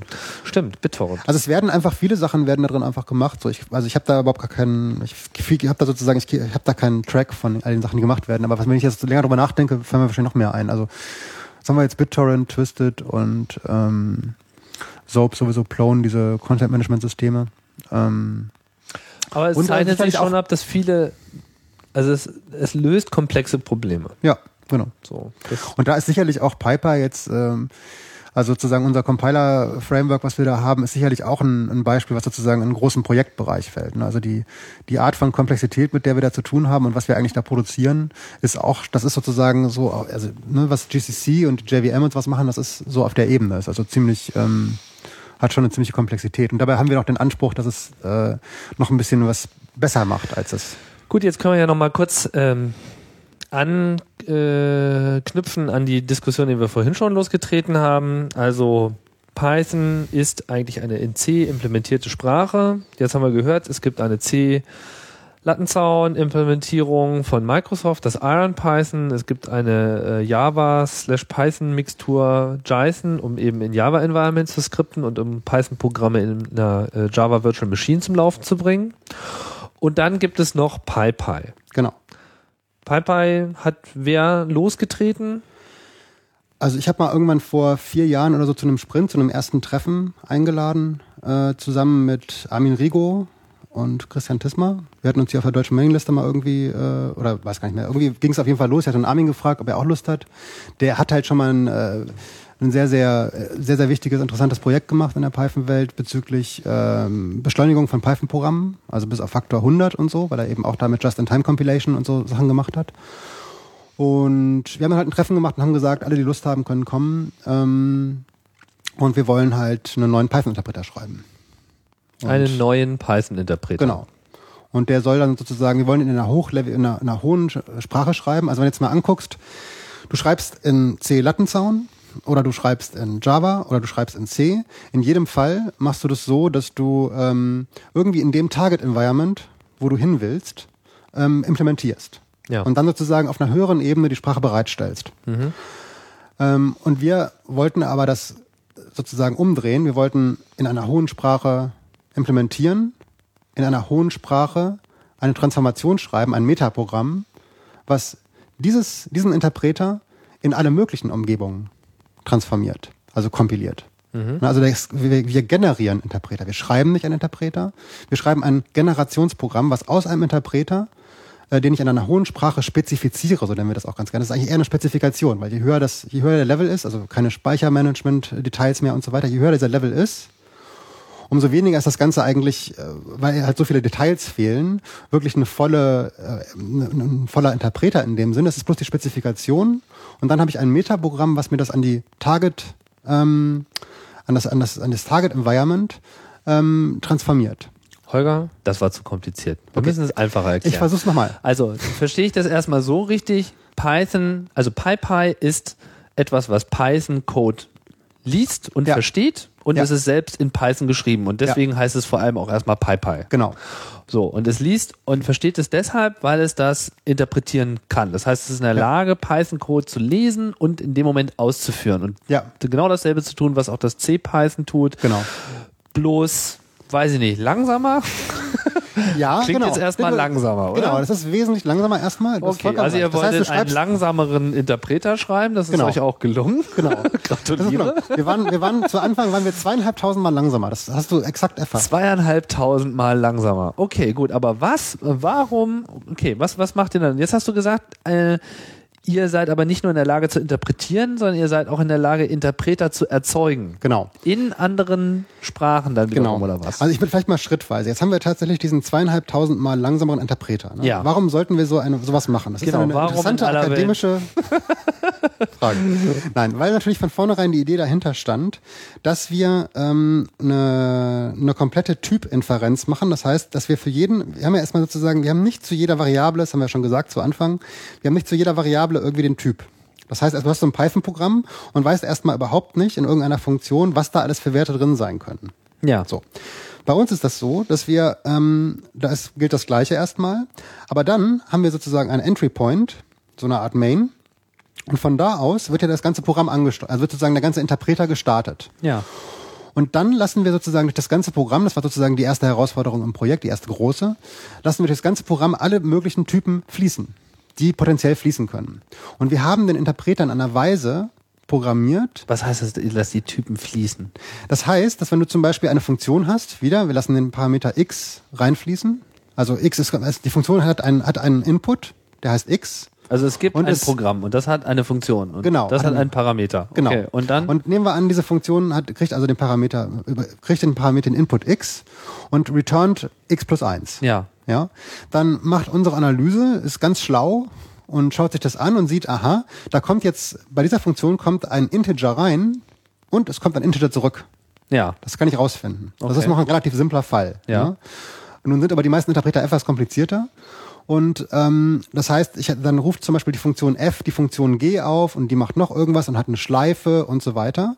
Und unser Analyseprogramm schaut sich das alles an und sieht halt, welche Typen an welchen Stellen auftauchen und kann dadurch quasi zu allen Variablen, die auftauchen, ich mache sozusagen ein bisschen die Kurzversion, findet dann sozusagen unser Programm raus, unser Metaprogramm, welche Typen da überall sind. Und damit habe ich jetzt erstmal festgestellt in unserem Programm, was wir gerade analysieren, welche, ob das gerade eine Zahl ist oder ein String oder einen, eine Liste von Zahlen und und und, ähm, an jeder Stelle des Programms da sind. Und dazu muss ich nicht irgendwo was statisch deklarieren. Ich muss nur sozusagen irgendwo anfangen und sagen, hier fange ich jetzt das Programm an zu starten. Und von da aus macht unser Analyseprogramm, findet alles raus. über die ganzen Typen. Was, ich meine, worauf Ja, wollt ihr um- hinaus? Also was, ja, der was Punkt ist, wenn du das gemacht hast, Ja. dann kannst du, dann hast du, dann kannst du sozusagen wieder zu den Funktionen zurückgehen und kannst ähm, erstmal vereinfacht gesagt, kannst dann mit Hilfe dieser Typen eine ähm, zum Beispiel eine C-Version ähm, generieren Von? von Dem Programm. von der von dem genau von dem Programm von diesen einzelnen Funktionen. Mhm. Ganz so einfach ist es nicht, also sozusagen da steckt eine ganze Menge noch zwischen, aber vom Prinzip her dadurch, dass du die Typen rausgefunden hast, das sind halt noch High-Level-Typen, also zum Beispiel Listen und Dictionaries und solche Geschichten Ja. sind ja noch, die gibt's ja erstmal im Assembler nicht. Ja. Ne? Da muss- Auch ne? nicht in C. Auch nicht in C, genau. Das heißt sozusagen, das brechen wir dann runter. Das heißt, wir haben intern ähm, Graphen von, also alle möglichen äh, sogenannten, also auch dieselben Graphen, die auch der GCC intern verwendet und so, also so Blöcke und äh, Ver Ver Ver Verzweigungen und alle möglichen Geschichten, wo wir sozusagen dann Algorithmen drauf laufen lassen können, die ähm, die aus den hochleveligen Typen, die wir da haben, also was wie Listen, dann ähm, bestimmte Atomare Typen. Genau. Genau, bestimmte atomare Typen generieren und die können wir wiederum, die sind wiederum in Python geschrieben und getestet. Also sozusagen, es hat wirklich mehrere Ebenen, äh, wie wir das dann runterbrechen. Und wir können das eben auf das Typsystem von, von JVM oder von .NET oder von C runterbrechen. Und C ist ja Low-Level, ne? da hast du sozusagen, da hast du eben viel Integer und Pointer und diese ganzen Geschichten und Mallocs und all diese Geschichten. Bei JVM und .NET hast du das nicht. Die haben zum Beispiel Garbage Collection. Ähm, Okay. Aber was genau generiert ihr? Generiert ihr Wir generieren letztendlich den Code, den Ein- das Target Environment braucht. Das heißt, ihr macht aus einem Python-Programm ein, ein C-Lattenzaun-Programm, Ja, damit das Python-Programm quasi unter C-Lattenzaun einfach quasi für das System native läuft, Genau. aber trotzdem eigentlich das tut, was man in Python gesagt hat. Das heißt, man Genau. schreibt quasi Python, aber man erzeugt dadurch, dass es in PyPy reingeschmissen wird, ein Genau. C-Lattenzaun-Programm, als hätte man sowieso C-Lattenzaun geschrieben. genau. Also es ist sozusagen, PyPy ist so die, ähm, also ein, eine General, Bubblefish. ja, ein Babelfisch für Programmiersprachen. Genau, so ist es gedacht. Weil das Programm, was man da, was man da sozusagen, was man transformiert in diese verschiedenen Umgebungen, ist nicht irgendein Programm, sondern es ist eine Sprachimplementierung. Es ist nämlich eine Python-Implementierung wieder selbst. Oder, Wel welche Sprachen könnt ihr denn so? Also C-Lattenzaun und was noch? also derzeit, was sozusagen wirklich funktional, was wirklich funktioniert, ist, äh, ist ähm, JavaScript ziemlich, also da passt die ECMA ähm, Test Suite äh, ziemlich weitgehend mittlerweile. Also ein JavaScript-Interpreter. Also JavaScript, was ja eigentlich ICMA-Skript heißt. Genau, oder wie auch immer es ganz genau Ja, heißt. ja. Okay. Und äh, Smalltalk, beziehungsweise Squeak, da gibt's ja Smalltalk, gibt's ja sehr viele verschiedene Varianten. ja. Und da ist jetzt gerade eine neue Implementierung, die nennen wir dann Spy, SPY. Das heißt, man kann aus Python Smalltalk machen, okay. nee, man kann, ja genau, man kann, du kannst einen Smalltalk-Interpreter in diesem, in diesem, dieser Python-Variante schreiben, die etwas restricted ist, ähm, und kannst das dann transformieren in alle möglichen Target-Umgebungen. Wenn man sich jetzt mal über, sozusagen jetzt hier an dieser Stelle mal kurz überlegt, was heißt das eigentlich? Wenn ich jetzt aus diesem einen Interpreter, diesem einem Source Code, Also mit dem einen Interpreter meinst du jetzt nehmen wir. Smalltalk zum Beispiel, nehmen wir mal einen Smalltalk-Interpreter, den wir jetzt gerade geschrieben haben, Ich habe einen Smalltalk-Interpreter geschrieben. Du hast einen Smalltalk-Interpreter geschrieben in Python. Also du nimmst sozusagen Python und kannst in dieser High-Level-Sprache jetzt einen Smalltalk-Interpreter schreiben. Eine Virtual Machine. Äh, Jetzt komme ich wieder durcheinander. Also ich schreibe jetzt, Genau, deswegen mache ich es auch extra, damit es sozusagen klar wird, um was es da eigentlich okay, gut, da muss ich aber geht. trotzdem doof fragen, weil Ja. jetzt bin ich ja verwirrt. Also ich schreibe jetzt ein Programm und das macht Tic-Tac-Toe. So, und Mhm. Ja. das schmeiße ich jetzt in PyPy. Genau, das ist, ist in Python geschrieben auf jeden Fall. Ja. Ne? Oder in RPython, wie wir das nennen, das ist halt eine restricted Form, die wir auf diese Weise analysieren können. Da hast du nicht ganz so viele Freiheiten wie in Python, aber im Wesentlichen viele Sachen sind da. Das heißt, manche Python-Programme da äh, Das kann dann. nicht alle Python-Programme. Das ist auch nicht Das heißt, gedacht. PyPy sagt manchmal irgendwie äh, Zu dynamisch. zu dynamisch. Ja. Sagt das nicht wirklich. Also die Fehlermeldungen sind weitaus, weitaus äh. Elaborierte, komplexer, klingt Genau. intelligenter Genau. Aber im Prinzip ist sozusagen das Python-Programm, was wir verarbeiten können, ist halt, also das Python, was wir verarbeiten können, ist halt hinreichend komplex, dass du darin halt sowas wie Interpreter gut schreiben kannst. Also ohne dich jetzt im Bein auszureißen oder so. Aber es gibt halt ein paar Sachen, ähm, zum Beispiel. Wer, wer muss jetzt einen Interpreter schreiben? Ich will ja keinen Interpreter schreiben. Ich schreibe ja irgendwie irgendwelche Programme. Genau, aber du hast als User, das muss man vielleicht mal klarstellen. Ja. Als User, der ein Python-Programm schreiben will. Als User hast von du mit was? Der, als User von, äh, du willst, du willst ein Python-Programm schreiben, willst du jetzt in Django eine Webseite machen. Ja. ja. Willst du irgendwie ein bisschen gucken, irgendwie ein paar Videos und irgendwelche Geschichten zu machen.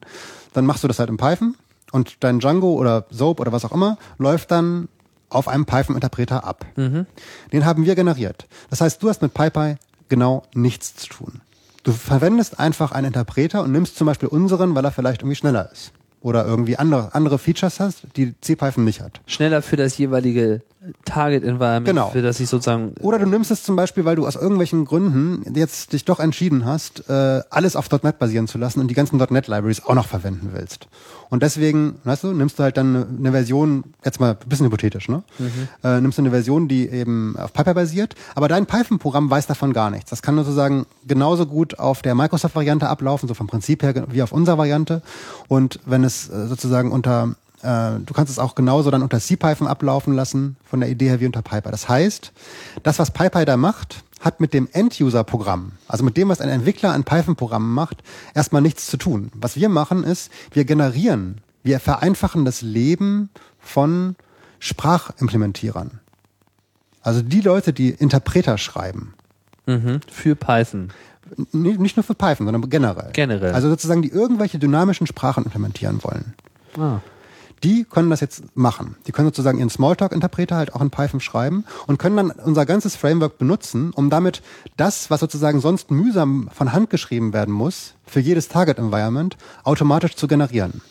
Ah, verstehe. Das heißt, wenn ich jetzt, sagen wir mal, so eine, äh, wie nennt man so schön, eine Domain-Specific Language äh, Genau. generieren will. Genau. Ja, also ich habe jetzt irgendwie, keine Ahnung, irgendeine Automatisierungsgeschichte am Start, die vielleicht viel mit dem Netzwerk macht. Genau. So, und ähm, Leute sollen in dieser Sprache programmieren und ich Genau. möchte aber auch, damit die nicht so viel lernen müssen, sollen sie halt in so einer einfachen Sprache das machen, obwohl es etwas Komplexes ist. Und Genau. Jetzt möchte ich aber diese DSL, diese Domain-Specific Language, die möchte ich jetzt in den unterschiedlichsten Environments zum Laufen kriegen Damit die Entwickler das genau. und dafür könnte man PyPy nehmen. Genau. Also PyPy ist nicht yet another Python-Compiler, wo man Python-Programme laufen lässt, sondern es ist Ein ein Interpreter- Interpreter-Generator. Genau.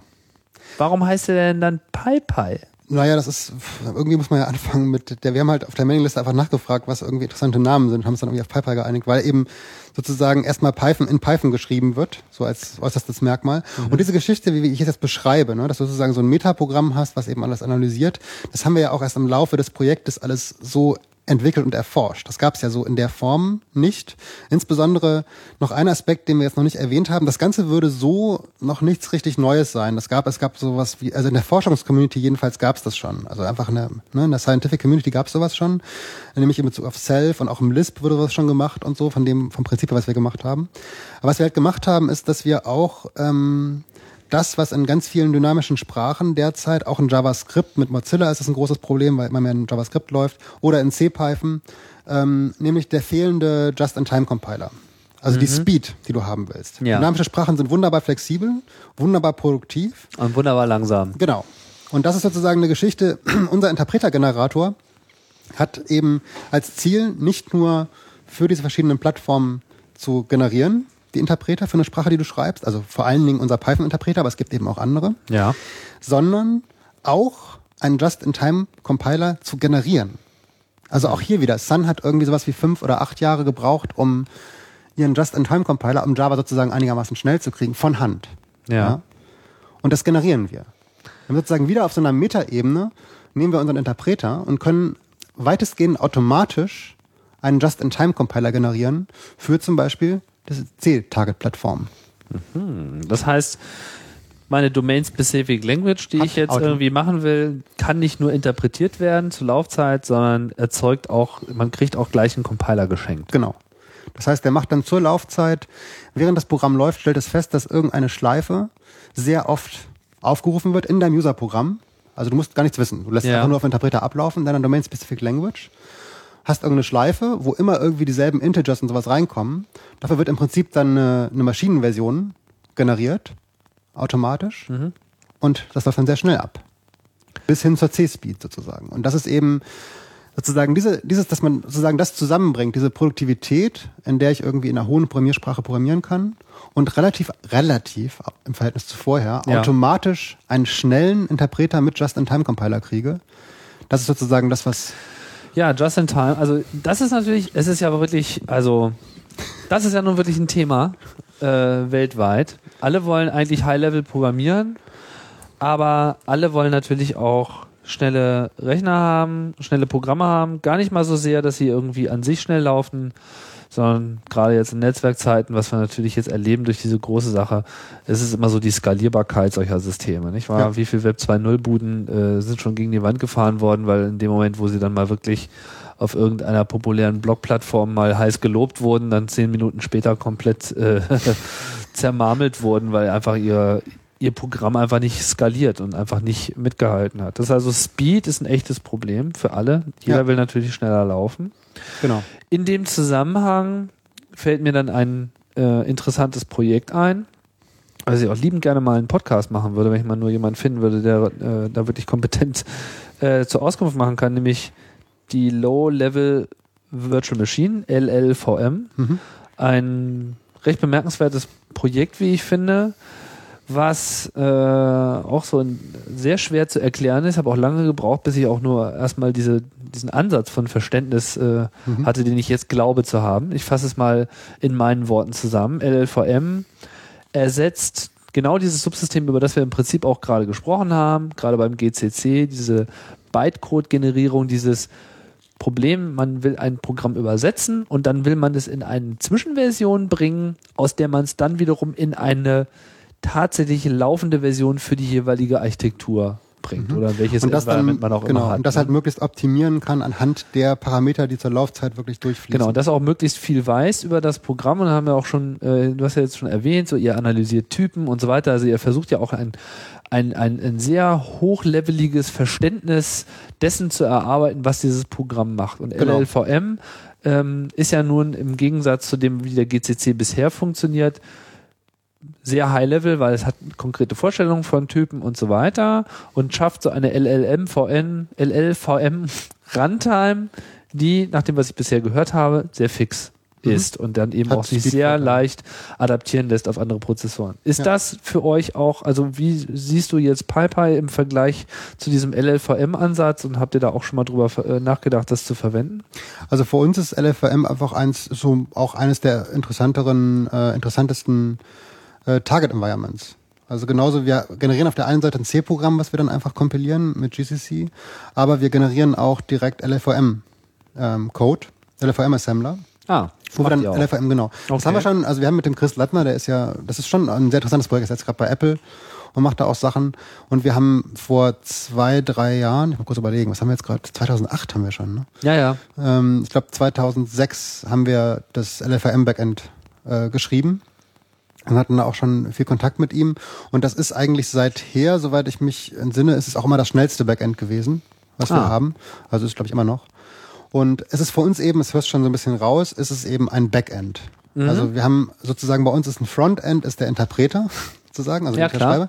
Dann ist unsere ganze Translation Toolchain und die hat eben ähm, hat eben Backends, eben JVM, .NET, C ist schon unser wichtigstes Na und klar. LFVM auch. LFVM ist halt eben, weil es auch besonders schnell ist. Und das heißt, wir haben, wir haben Aber- auch, wir haben auch übrigens noch ein JavaScript Backend. Aber das ver- vertiefen wir jetzt mal nicht, damit kann man dann die Ajax-Applikationen generieren.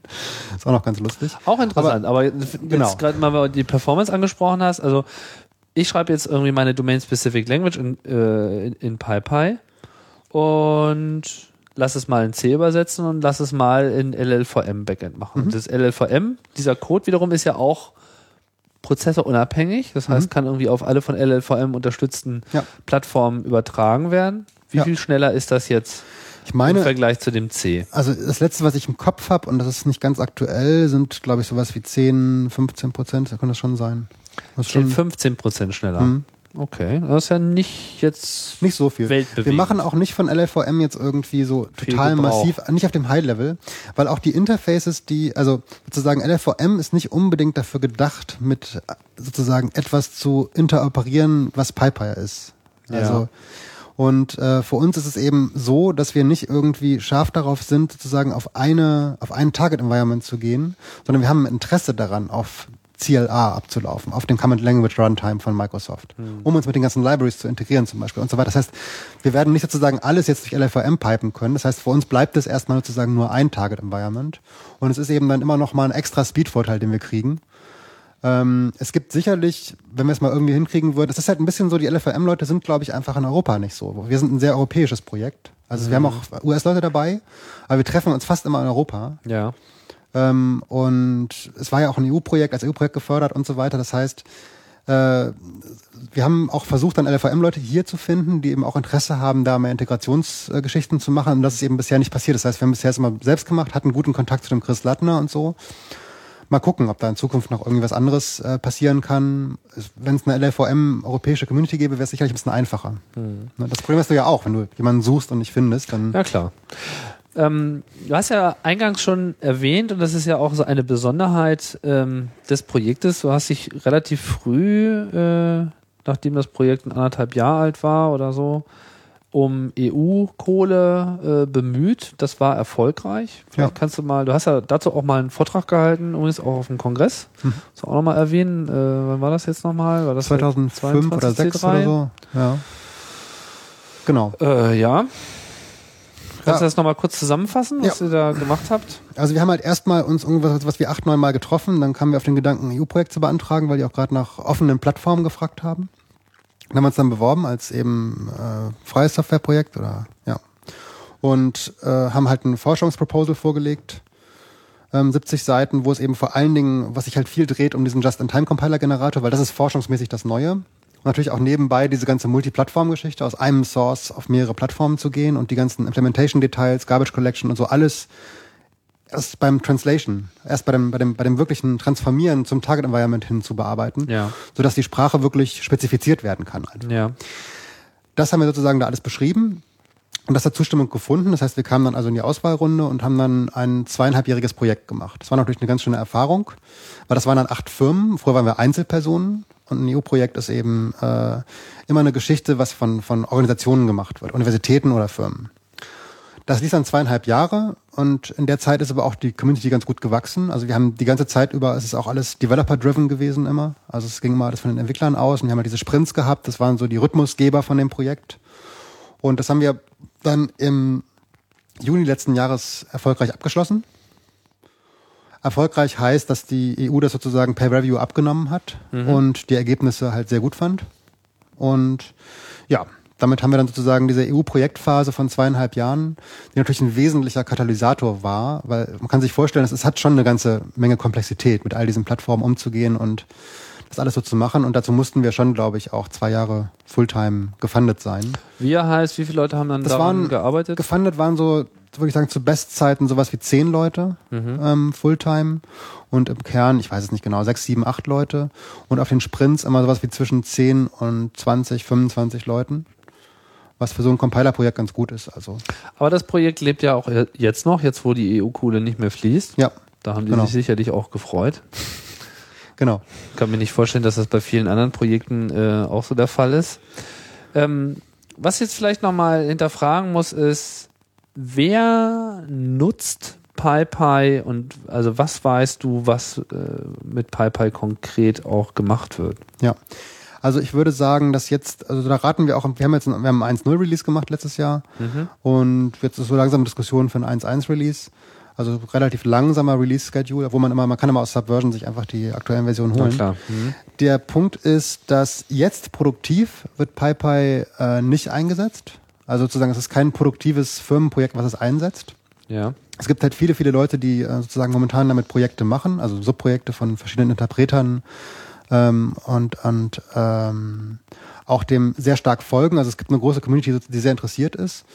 Und äh, Guido von Rossum selbst, also der C-Python-Entwickler und der das auch weiterhin maintaint und so, der ist dem halt auch, ähm, hält auch eine ganze Menge davon. Und es ist jetzt so ein bisschen die Frage sozusagen, dass wir in die, auch in die Richtung kommen, tatsächlich von eben auch C-Python wirklich ersetzen zu können, auch mal vielleicht in der Zukunft. Also nicht nur dieses Restricted Python zu fahren, sondern Nee, nee, genau, sondern sozusagen einen Interpreter zu haben, der sozusagen dann verschiedene Plattformen auch funktioniert, also insbesondere für die C-Plattform und sozusagen so gut ist, dass er dann eben als Substitut für C-Python verwendet wird. Und das ist dann halt, das heißt, wir erwarten eigentlich so, dass wir immer noch eine ganze Weile irgendwie arbeiten müssen. Das tun wir aber auch motiviert. Dazu brauchen wir auch, wir kriegen auch Funding mittlerweile ein bisschen von einer ungenannten Quelle. okay. Frage wahrscheinlich- nicht. Wird aber in den nächsten Wochen wahrscheinlich ein bisschen publik werden. Okay. Ähm, und das heißt, es geht weiter und dann kommt halt irgendwann so der, der Point, wo es wirklich praktisch einsetzbar wird. Und dann wird es wahrscheinlich sehr verbreitet werden, in dem Sinne, dass es dann eben, dass man es dann eben für seine Applikationen tatsächlich, äh, für seine Python, äh, für seinen Django, zum Beispiel für seine Django-Website oder so, kann man dann ähm, PyPy verwenden und hat vielleicht noch welche Vorteile davon. Schneller, was auch immer. Und dieser Punkt, wann der genau kommt, das ist halt noch die Frage. Wir sind gar nicht so scharf drauf, den jetzt allzu bald zu haben. Also es ist immer noch einiges zu tun, auch an Aufräumarbeiten und so. Weil wenn das erstmal passiert, dann werden das plötzlich sehr viele User. Das ist relativ klar. Und noch ist es einfach so, dass wir sozusagen an verschiedenen Teilen ähm, schauen müssen, dass die sozusagen auch, in dass wir auch in der Lage sind, Angebote zu machen, zum Beispiel wie Leute C-Libraries, die sie haben, vernünftig einbinden können. Das waren jetzt gerade die letzten Geschichten, die wir gemacht haben in den letzten Monaten, dass ähm, wir also Methoden zur Verfügung stellen, ähm, wie man existierende C-Libraries einbinden kann. Weil du kannst dir vorstellen, CPython ist gewachsen über sowas wie 17 Jahre. Das heißt, da gibt es Tausende Ja, von. C-Libraries, die Wrapper haben, die du direkt in CPython verwenden kannst. Ja.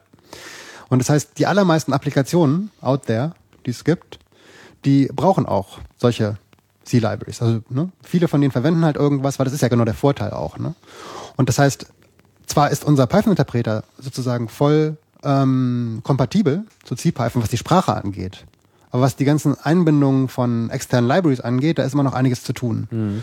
Und das ist halt durchaus auch ein Feld, das ist nicht so ganz trivial, weil das, das, das hat zum Beispiel auch Interferenzen mit, äh, mit Garbage Collection.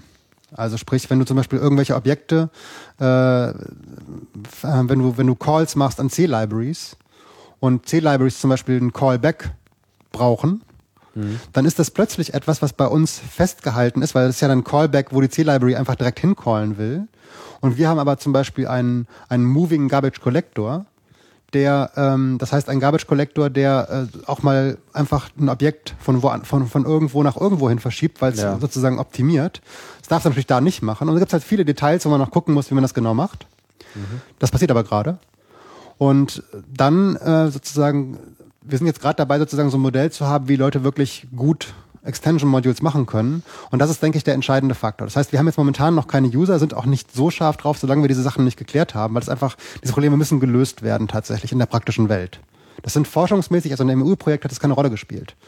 Weil die, die interessiert nicht so, sehr- also da ist für die Forschung ist nicht so wichtig, ob diese Details sozusagen. Ob das davon- wirklich benutzt wird. Genau. Und Aber du bist da zuversichtlich. Ja, ich denke, das Wichtige ist bei uns einfach, dass wir äh, motiviert dabei bleiben. Ne? Also haben wir Lust auf das Projekt, sind wir sozusagen von dem, was da passiert und finden wir auch Leute, die unsere Reisen ein bisschen finanzieren und solche Geschichten. Und das funktioniert gerade. Wir haben auch gerade noch ein neues äh, Projekt äh, beantragt bei der EU. Kann sein, dass das auch durchkommt. Das ist nochmal sozusagen eine Weiterentwicklung von diesem Just-in-Time-Compiler. Und noch andere Geschichten auch in Aussicht. Und diese Motivation und sozusagen, dass es genügend Leute gibt, die das weiterentwickeln, ist erstmal für uns das Wichtigste.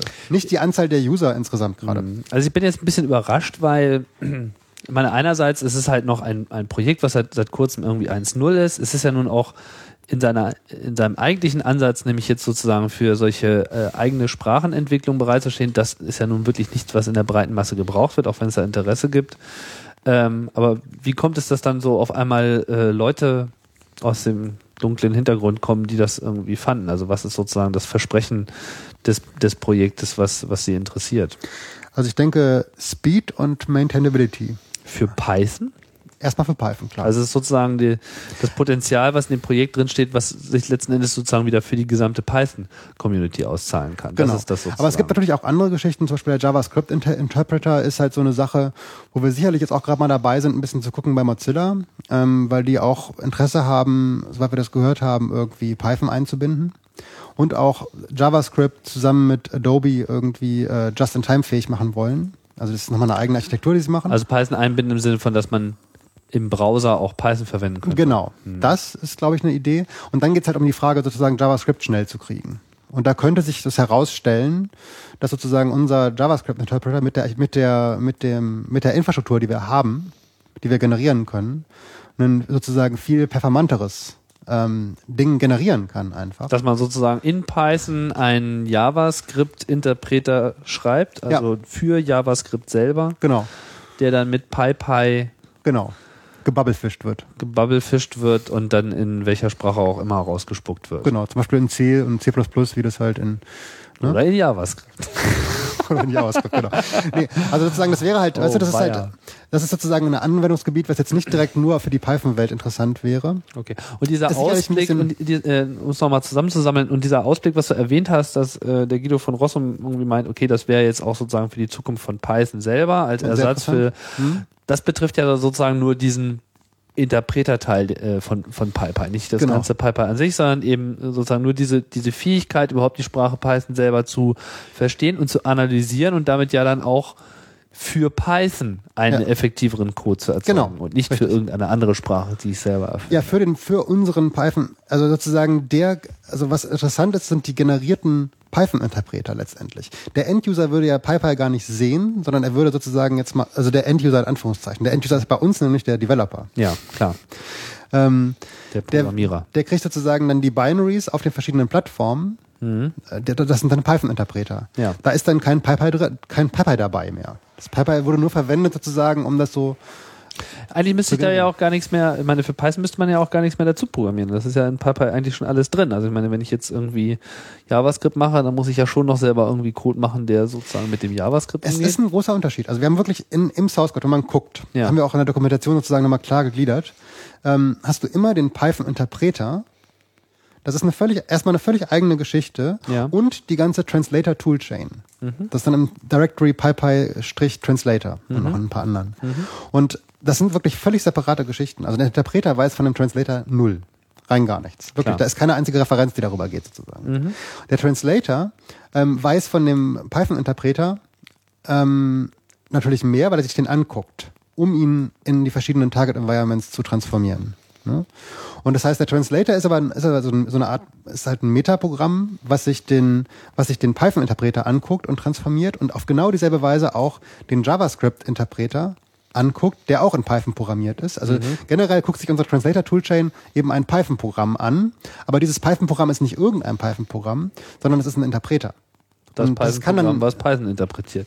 Genau. Oh, weia, ey, da kann man sich aber ganz schön die Hirnwindung verdrehen. Ich glaub, Ja, also ich hoffe, dass wir mittlerweile, ich meine, es ist auch immer ein bisschen so, dass man ein bisschen braucht, selbst bei Entwicklern. Also ich meine, versucht mal Das- diese, das versucht mal erst jemand mal- zu erklären, versucht mal jetzt wirklich einem End-User, also der sozusagen gerade mal seine E-Mail und Webbrowser, versucht mal dem das Projekt zu erklären. nee, ich glaube, äh, bis zu diesem Zeitpunkt sind in diesem äh, Podcast sowieso nur die Programmierer übrig geblieben. Aber jetzt äh, tackert's halt bei mir äh, selber auch. Vor allem, also vielleicht mal so aus meiner Perspektive, was ich jetzt besonders bemerkenswert finde, ist, ihr erzeugt Code auf der Basis des Beobachtens von laufendem anderen Code. genau, Das heißt, ihr lasst Programme einfach laufen, genau. die eben selber Interpreter sind, die Genau. irgendeine Sprache interpretieren und ihr übersetzt sie in irgendeine beliebige andere Laufzeitumgebung, nur dadurch, dass ihr sie beim Laufen, beim Laufen zuschaut. Genau. Und das, und nicht, indem ihr irgendwie den Source Code nimmt und irgendwelche Annahmen äh, äh, macht und so. das ist ein ganz entscheidender, das ist exakt sozusagen sehr gut zusammengefasst. Habe ich verstanden? Ja. Toll. Nee, ist auch wirklich genau dieses sozusagen, wir gucken eben nicht auf den Source. Aber das ist ja richtig fancy. das ist ganz nett, ne? Ja. Ja, finde ich auch. Dass das überhaupt funktioniert. Ja, das finden wir auch sehr erstaunlich. Ich meine, konntet ihr wirklich von Anfang an davon ausgehen, dass das klappt? Nee, es war ein bisschen Experiment auf jeden Fall auch. Aber es ist sozusagen, es gab verschiedene, verschiedene Geschichten, verschiedene Experimente vorher, die darauf hinwiesen, dass es prinzipiell geht. Die Frage ist halt, sozusagen, ein- einzelne von diesen Geschichten wurden ja vorher gemacht, aber sozusagen, Python ist schon auch eine relativ komplexe Sprache, also von multiple Inheritance und und und, also viele Geschichten, die sozusagen da ablaufen, Ja, ja. komplexes Typsystem und so. Und das dann eben alles hinzukriegen und gleichzeitig auch analysieren zu können. Also einerseits den Python-Interpreter zu schreiben, andererseits auch die Toolchain, die das analysieren kann. Das war erstmal nicht so klar. Aber was wir halt, das, da ist halt dieser test-driven Ansatz, glaube ich, der hat das halt gebracht. Ne? Wir Ja. haben immer erstmal Korrektheit vor Speed gehabt. Also wirklich ganz klar Knut, ähm, Knuth gefolgt, irgendwie keine Premature Optimization. Ähm, also wir haben immer erst geguckt, dass die Sachen korrekt laufen. Das heißt, wir haben die Tests geschrieben, dass der Python-Interpreter tatsächlich in der Lage ist, Python-Code vernünftig zu interpretieren. Und dann haben wir Fragment für Fragment beim Übersetzen gecheckt, immer kleine Konstrukte, dass wir die korrekt übersetzen. Das heißt sozusagen, wenn du das anguckst in der History, auch in der Commit-History, dann haben wir irgendwie im ersten Jahr halt an allen möglichen kleinen Beispielen gearbeitet. Ja. Und dann kam irgendwann die Sprintwoche, nach weiß gar nicht mehr genau, nach zwei Jahren oder sowas. Da wurde dann ein Sprung gemacht von irgendwie Programmen, die irgendwie 800 Zeilen generiert sind, auf 1,3 Millionen. Oh, Und der Trick war, es lief einfach. Einfach so. Zack. Weil die Tests sozusagen alle Fälle, also es war sozusagen immer so, wir haben es versucht, es kam irgendein Problem, dann wurde das Problem wieder in einem Test gefasst, dann wurde erstmal dieses kleine Problem gefixt und immer so weiter. Bis wir dann sozusagen alle kleinen Probleme, Randprobleme und so gelöst hatten. Und dann konnte man plötzlich, plötzlich ein ganz großes Programm äh, reingeben. Ja? Das heißt, der Sprung war dann sehr plötzlich. Und das war eben auch für uns natürlich überraschend und ein toller Durchbruch irgendwie. Ähm, und das ist sicherlich durch diese durch dieses Test-Driven äh, passiert. Könnt ihr denn beweisen, dass das funktioniert? Äh, nur in dem Sinne, dass die Tests äh, sozusagen fehlerfrei durchlaufen. Okay. Und insofern nicht beweisen. Also im Sinne von formalen Methoden oder formal irgendwas zu beweisen, ist weit entfernt. Was du eben noch gesagt hast, irgendwie, ihr geht mit Herrn Knut, also gemeint ist der Knut, der äh, auch Knuth. Tech äh, gemacht hat. Genau. Was hat der gesagt? Premature Optimization is the root of all evil. Vorzeitige Optimis Optimierung ist äh, böse. Die Wurzel allen, allen Bösen. Die Wurzel allen Bösens. Das hat er in welchem Zusammenhang gesagt? Ja. In Bezug auf das Entwickeln von Algorithmen und Programmen. Ah ja. Ne? Okay. Also sozusagen, bevor man sich irgendwie über Speed Gedanken macht, sollte man erstmal seine Sachen korrekt hinkriegen und sich dessen sicher sein. Und dann, wenn man das sozusagen sicher hat, und das haben wir halt bei uns in Form von automatisierten Tests, dann macht man sich eine Opti- Optimierung. Weil der Vorteil ist dann, die Optimierung, die ich dann mache, da kann ich durch die Tests immer sicherstellen, dass ich nicht irgendwas kaputt mache. Ne? Und ich habe halt erstmal, das, das Ding ist halt, wenn man vorzeitige Optimierungen macht und dann später feststellt, man muss, um irgendwas korrekt zu machen, doch nochmal irgendwas umstellen, dann kommt dir immer schon die Optimisierung in die Quere. Ja. Ne? Und wenn du erstmal sozusagen sicher bist, das, was es jetzt tut, das soll's tun und jetzt ist mir das und das und das zu langsam, jetzt mache ich genau das schneller und füge da einen Cache ein oder sowas, ist das viel gezielter. Und ich habe nicht irgendwie Optimierung überall in meinem Programm, weil ich meinte, weil ich meine, der Meinung bin, es könnte mal in Zukunft irgendwann vielleicht Ja, ja. zu langsam sein. so. Ne? Und das ist halt gerade, wenn man, würde ich mal sagen, aus der C++-Welt kommt, da macht man sich unheimlich viele Gedanken über solche Geschichten, ob man jetzt irgendwie, ob seine Methoden virtual sind oder irgendwas und so, macht sich einfach Gedanken über Geschichten, die in der Realität nachher im Laufzeitprogramm einfach keine Wie der Name der Sprache ja schon sagt, C++ irgendwie, also plus plus als der, das optimierte Inkrementieren irgendwie, als ob man, ob man nicht gleich C gleich C plus 1 hätte schreiben können. Ja, na, es ist schneller. So. Als, jetzt kriege ich wieder Stress irgendwie. Nach dem C++-Podcast würde ich ja auch schon angeklagt, ich würde ja C++ nicht mögen und so weiter. Was, was gar nicht stimmt, was überhaupt nicht wahr ist. Ich hatte nur irgendwie äh, das Bedürfnis das auch, auch, ein also. bisschen so. Ja, also es liegt mir nicht, es liegt mir nicht so, äh, sagen wir mal so vom, ne? also für mich persönlich liegt es mir so nicht so. Es ist aber so, dass Aber äh, es hat natürlich äh, interessante Sachen. Bevor ich das jetzt äh, vergesse, und dann können wir, glaube ich, auch die große Klammer um PayPal mal äh, zumachen. Äh, ich weiß nicht, ob wir das schon erwähnt hatten, aber ihr habt ja also innerhalb von PayPal, um es nochmal irgendwie aufzuspalten, also wir haben diesen Python-Interpreter ja, und dann haben wir irgendwie das, was eben äh, dem die Translation Toolchain, also die ganze Translation. Genau, das, was sozusagen diesem, diesem Ausführen des Programms zuschaut, aber es gibt ja nicht nur den Python-Interpreter, sondern es gibt auch noch andere Sprachen, Ja. denen auch zugeschaut werden kann. Ja. Das sozusagen auch schon fertige Interpreter für neue Sprachen macht. Da ist dabei, was war das? JavaScript? Also es gibt sozusagen einen in Python geschriebenen JavaScript-Interpreter, den sich PyPy zur Laufzeit anschaut und daraus einen Interpreter in beliebigen Environments machen kann, um es nochmal Ja. zusammenzufassen, weil es ist so Ja. komplex, das muss man echt immer wiederholen. Smalltalk Mhm. und Prolog. Genau. Das ist ja echt eine wilde Mischung. Ja. Und ähm, könnten aber jetzt auch noch beliebig mehr sein. Sind Genau. die groß? Wie viel Code ist das? groß. Wie viel Code Ähm, braucht man, um einen JavaScript-Interpreter zu machen? Äh, auf jeden Fall deutlich weniger als ein Python-Interpreter. Äh, müsste ich einen Word, also einen Count machen. Ich weiß es gerade nicht genau. Sind- Mach doch mal einen Count, weil ich habe nicht die geringste Vorstellung, wie komplex das sein mag. Also das, wie, wie, jetzt du meinst zum Beispiel, wie groß der, ähm, Also wie viel Code muss ich erzeugen, um in Python einen JavaScript-Interpreter zu schreiben? also wenn ich es nicht völlig falsch sehe, oder irgendwas Falsches zähle hier, dann haben wir, ist der JavaScript-Interpreter so- sowas im Range von 3000 Zeilen. Das ist nicht viel. Ja. Krass.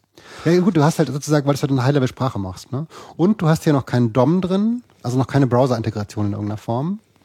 Und das schwierigste Problem, was wir, glaube ich, haben, ist irgendwie diese, diese Optional Semikolon-Insertion. Die ist erstaunlicherweise echt Oh, weia. Ja, dann schon lieber Indentation, oder? Sowas hasse ich auch wie die Pest. Also irgendwie, dass man irgendwas hinschreiben kann oder nicht, das, äh, das macht echt keinen Naja, Spaß. Dann sind wir wieder bei HTML irgendwie. Also ich kann ich dir sagen, ja, Javas- mach das Tag auf. JavaScript sind ungefähr auch 3000 Zeilen, 3 bis 4000 Zeilen. Dann äh, Prolog. Smalltalk? Moment, Prolog erstmal ähm, sind 6000 Zeilen. Mhm. Dann ähm, Smalltalk. Da bin ich ja jetzt mal gespannt. Das, ich bin aber nicht im Branch. Hm, das weiß ich gerade nicht genau. Das sind hier gerade jetzt sowas auch wie 3000. Aber der Branch ist wesentlich weiter. Da weiß ich nicht genau, wo das ist gerade. Habe ich gerade nicht ausgecheckt. Ah, du bist nicht im Branch. Mhm. Ich bin nicht im Zweig. Ach, Ja, wobei ich will ganz, also ganz, um es ganz klar zu sagen, ne, Ja. der Python-Interpreter ist schon der sozusagen, der ist Um unser. Hauptanliegen, genau. Und die anderen Geschichten sind jetzt gerade so ein bisschen, werden halt auch weiterentwickelt. Also gerade diese Squeak-Geschichte läuft jetzt gerade hier auf, in Berlin auf dem Sprint und so, ne? Ähm, also Squeak Smalltalk. Ähm, und das ist schon auch zu erwarten, dass das irgendwie auch sozusagen produktiv werden kann. Aber ich denke, dass das nächste, was irgendwie sozusagen unser Hauptziel ist, halt diesen Python-Interpreter erstmal jetzt wirklich unter die Leute zu bringen. Mit dem, also ich meine, was ist so das, das Tollste, was, was du dir vorstellen kannst, was aus diesem Projekt mal wird? Naja, es ist im Prinzip eine Architektur und ein sozusagen ein Environment, was in gewisser Hinsicht eine Alternative zu den Ansätzen von JVM und .NET darstellt. Also sprich, es ist eine, eine Infrastruktur um dynamische Sprachen oder auch Gaming Engines oder andere Geschichten zu implementieren und eben schnell zu kriegen. Und nur noch einen Source Code zu haben. All diese Sprachen haben das Problem, hat Ruby genauso, ne? all diese und PHP und so weiter. Wenn du das haben willst auf der Java-Plattform oder auf .NET, dann musst du überall verschiedene Implementierungen haben. Das macht dann auch die Sprache weiterzuentwickeln sehr schwierig. Also wir wollen einfach dahin, dass wir eine Infrastruktur haben, um Programmiersprachen, dynamische Programmiersprachen, und zwar eine offene, Open Source, die keiner Firma gehört oder irgendwas, ähm, in der solche Sprachen gemacht werden können und effizient übersetzt werden können in verschiedene Target-Plattformen. Das heißt, wir haben kein Interesse, selbst eine standardisierte Plattform zu sein, wo alle hin müssen. Ja, ja, klar. Und alle müssen durch uns durch oder so. Aber natürlich gibt es in dem Sinne eine Standardisierung, dass du halt, das ließe sich aber auch nochmal in Zukunft irgendwann, wenn Leute dazu Lust haben, anders machen, dass man eben sich nicht nur Python-Programme angucken kann, sondern auch andere. Weil wir haben ja sozusagen wirklich, das äh, sind ja äh, auch so ein bisschen Forschungsergebnisse. Aber ihr zwingt alle Python zu programmieren. Genau, auf der Interpreter-Ebene. Ich meine, dann nachher, was die, die allermeisten Leute programmieren, sind dann die Sprachen einfach. Okay. Und es ist einfach so, wir haben das von einem Professor, der zum Beispiel auch Smalltalk und sowas gemacht hat, der hat gesagt, naja, natürlich würde ich zehnmal das vorziehen, ähm, in, hat auch unser Reviewer bei der EU gesagt, ich würde es natürlich auf jeden Fall vorziehen, in Python meinen Interpreter zu schreiben, als in C. Ne? Weil in C habe ich sozusagen, eine, ist eine ganz andere Liga mit Na Garbage. Collection und so, was ich da schreiben muss. Also sprich, nicht gezwungen zu sein, das in C zu machen, sondern in Python. Okay, man ist dann gezwungen, das in Python zu machen, hat natürlich auch viele Vorteile davon. Man würde es vielleicht lieber in seiner Heimsprache machen, ne? Klar. Klar, die, das eigene ist immer das Beste, das Genau. ist äh, klar. Und es ist auch nicht so, wir haben sozusagen mittlerweile, würde ich sagen, auch eine recht differenzierte Sicht. Also wir sind nicht so die absoluten Python-Freaks, sondern es gibt auch viele andere Sprachen. Das liegt auch in der Natur der ganzen, des ganzen Projektes, ne? dass wir da nicht so, äh, wir sind da ziemlich tolerant und so. Also es ist nicht einfach, dass wir jetzt meinen, alle müssen Python machen unbedingt. Das ist halt das, was momentan funktioniert. Ja, fein. Ich hoffe, dass wir, das war, das war echt ein harter Ritt jetzt. Ähm, aber äh, ich habe das Gefühl, dass ich es ein bisschen äh, verstanden habe. Ja, Und das du bist echt schon der Erste, der es richtig verstanden hat. Das ist nicht dein Ernst. Nein. nee, aber zumindest so im ersten Gespräch. Meine, das ist nicht so ganz einfach, sozusagen die ganzen Geschichten an verschiedenen Interpretern und so. Das ist Ja, braucht immer ein wer, bisschen. wer weiß, ob ich es wirklich verstanden habe. Vielleicht tue ich ja nur so. Aber aber darum geht's ja nur. ja gut, äh, das überlassen wir jetzt mal äh, den Hörern. Habt ihr es verstanden? das ist eine gute Frage. Und äh, wie immer sollt ihr dazu natürlich auch ähm, Feedback geben. Diesmal vielleicht noch gefragter als sonst in unserem Blog, bloghausradio.ccc.de oder auch diskret per E-Mail. E-Mail sollte immer nur benutzen, wenn ihr was habt, was die anderen nicht lesen sollen. Wenn ihr wirklich mal einen produktiven Kommentar habt, dann haut das gleich ins Blog. Das äh, ist immer super, dann können die anderen alle gleich mitlesen. Aber bevor ich jetzt hier meine äh, Abschlussrede halte, Holger, haben wir noch irgendwas Wichtiges äh, vergessen, was man noch äh, erwähnen sollte?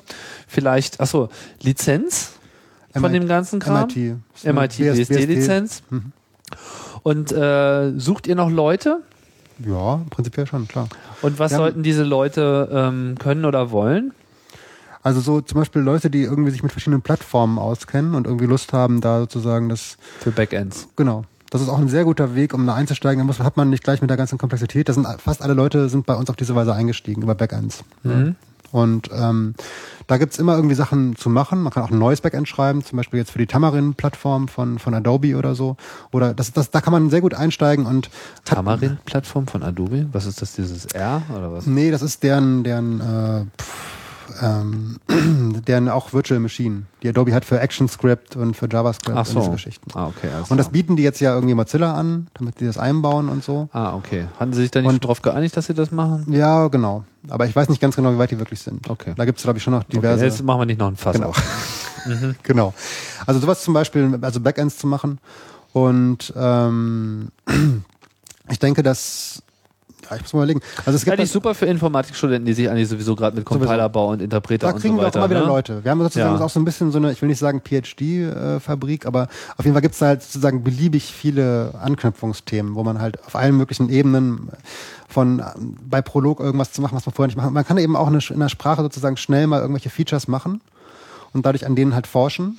Und vor allem, man kann mal auch eben schnell einen Interpreter in Python schreiben für eine ganz neue Sprache, die experimentell ist und Ja. hat auch noch gleich den Benefit, dass man eben sofort diverse Runtimes targeten kann. Genau. Genau. Das ist, insofern ist es auch, denke ich, für Unis wird das auch zunehmend interessanter. Es gibt Haben wir diese Runtimes eigentlich schon alle aufgezeichnet, aufgezählt? ich denke schon. Also wir haben sie so ein Ist bisschen erwähnt. Also vielleicht nochmal zusammenfassen. Ihr könnt nach .NET, ihr könnt nach JVM, Java, Java, ihr könnt Plane C, machen C und ihr könnt LLVM machen. Genau. Und spätestens damit und mit dem C-Teil ist eigentlich sowieso fast alles zu erreichen. Genau. Okay. Aber wenn du zum Beispiel jetzt konkret irgendwas generieren willst in so einen Mozilla-Browser rein, hast du natürlich auch noch ein anderes Problem. Da musst du halt irgendwie in, das ist ja auch ein eigenes Environment. Mozilla ist ja das eigene, ein eigenes Betriebssystem Klar. Aber da könnte man sich ja dann irgendwie anbringen und dann gleich das Backend erstmal schreiben. Genau. Ich meine, das ist auch eine Sache, dass, ich glaube, was bei uns jetzt auch anliegt, ist einfach zu gucken, dass wir mit verschiedenen Communities ein bisschen in Kontakt kommen. Also da sind wir auch gerne ansprechbar, weil das, da brauchst du einfach Expertise. Ne? Mit, der, mit, der, mit der richtigen Person am Computer machst du sowas an einem Tag und äh, sonst bist du da halt wochenlang am Rumbasteln, um irgendwas hinzukriegen. Kann man dann auch irgendwie äh, sich an eure Sprints mit ranhängen? Genau. Das wäre so ein Ort. Das heißt, ihr habt permanent wechselnde Orte. Genau. Wir sind jetzt das nächste Mal, glaube ich, sind wir im Juli in äh, Litauen, in Vilnius. Und dann denke ich, werden wir wahrscheinlich wieder irgendwie, was haben wir dann, Juli, August, September, September, Oktober irgendwann wieder irgendwo ein bisschen mehr in Zentraleuropa sein. Wie nimmt man mit euch Kontakt auf? Was ist so eure Webseite? Ähm, ist pipei.org, beziehungsweise ist nicht so gut, besser ist Codespeak, also C-O-D-E, speak.net slash pipei oder einfach in Google pipei eingeben. Kommt man Was ist. Codespeak? Codespeak ist eine, ist eine Hosting-Site, auch eine freie, Ah. wo ich auch mit dabei bin, wo halt verschiedene Projekte, wo auch Piper sozusagen ist. Mhm. Im Prinzip ein Subversion-Repository, ein paar andere Sachen, was wir halt selbst administrieren. Und ihr gammelt sicherlich auch in unserem IRC rum. Genau. auf Freenet, PyPy, wie soll es auch anders sein? Ja, Oder kann man in Kontakt treten mit euch und äh, vielleicht mitmachen, wenn man Lust hat auf PyPy, Mhm. was äh, mal ein, ein, ein wildes Projekt ist. Und ich freue mich sehr, dass wir da hier mal die Zeit gefunden haben, das mal ausführlich äh, zu beschreiben. Ich würde sagen, jetzt haben wir es beisammen, oder? ja. Ich denke Klingt auch. Jetzt brauchen wir nämlich mal eine Pause und ein neues Getränk. Und ich muss mal gucken, wo ich meinen Apfelsaft hingebracht habe, den ich am Anfang schon vermisst habe. Okay, vielen Dank, Holger, fürs Ja. Dasein und Vielen Dank, fürs Tim. Erklären. Und äh, an euch natürlich vielen Dank fürs Zuhören. Wie immer bei Chaos Radio Express. Und das war sie, die Ausgabe Nummer 88. Es wird nicht die letzte bleiben. Und äh, ja, ich sage Tschüss, habt noch einen schönen Tag und bis bald bei Chaos Radio Express.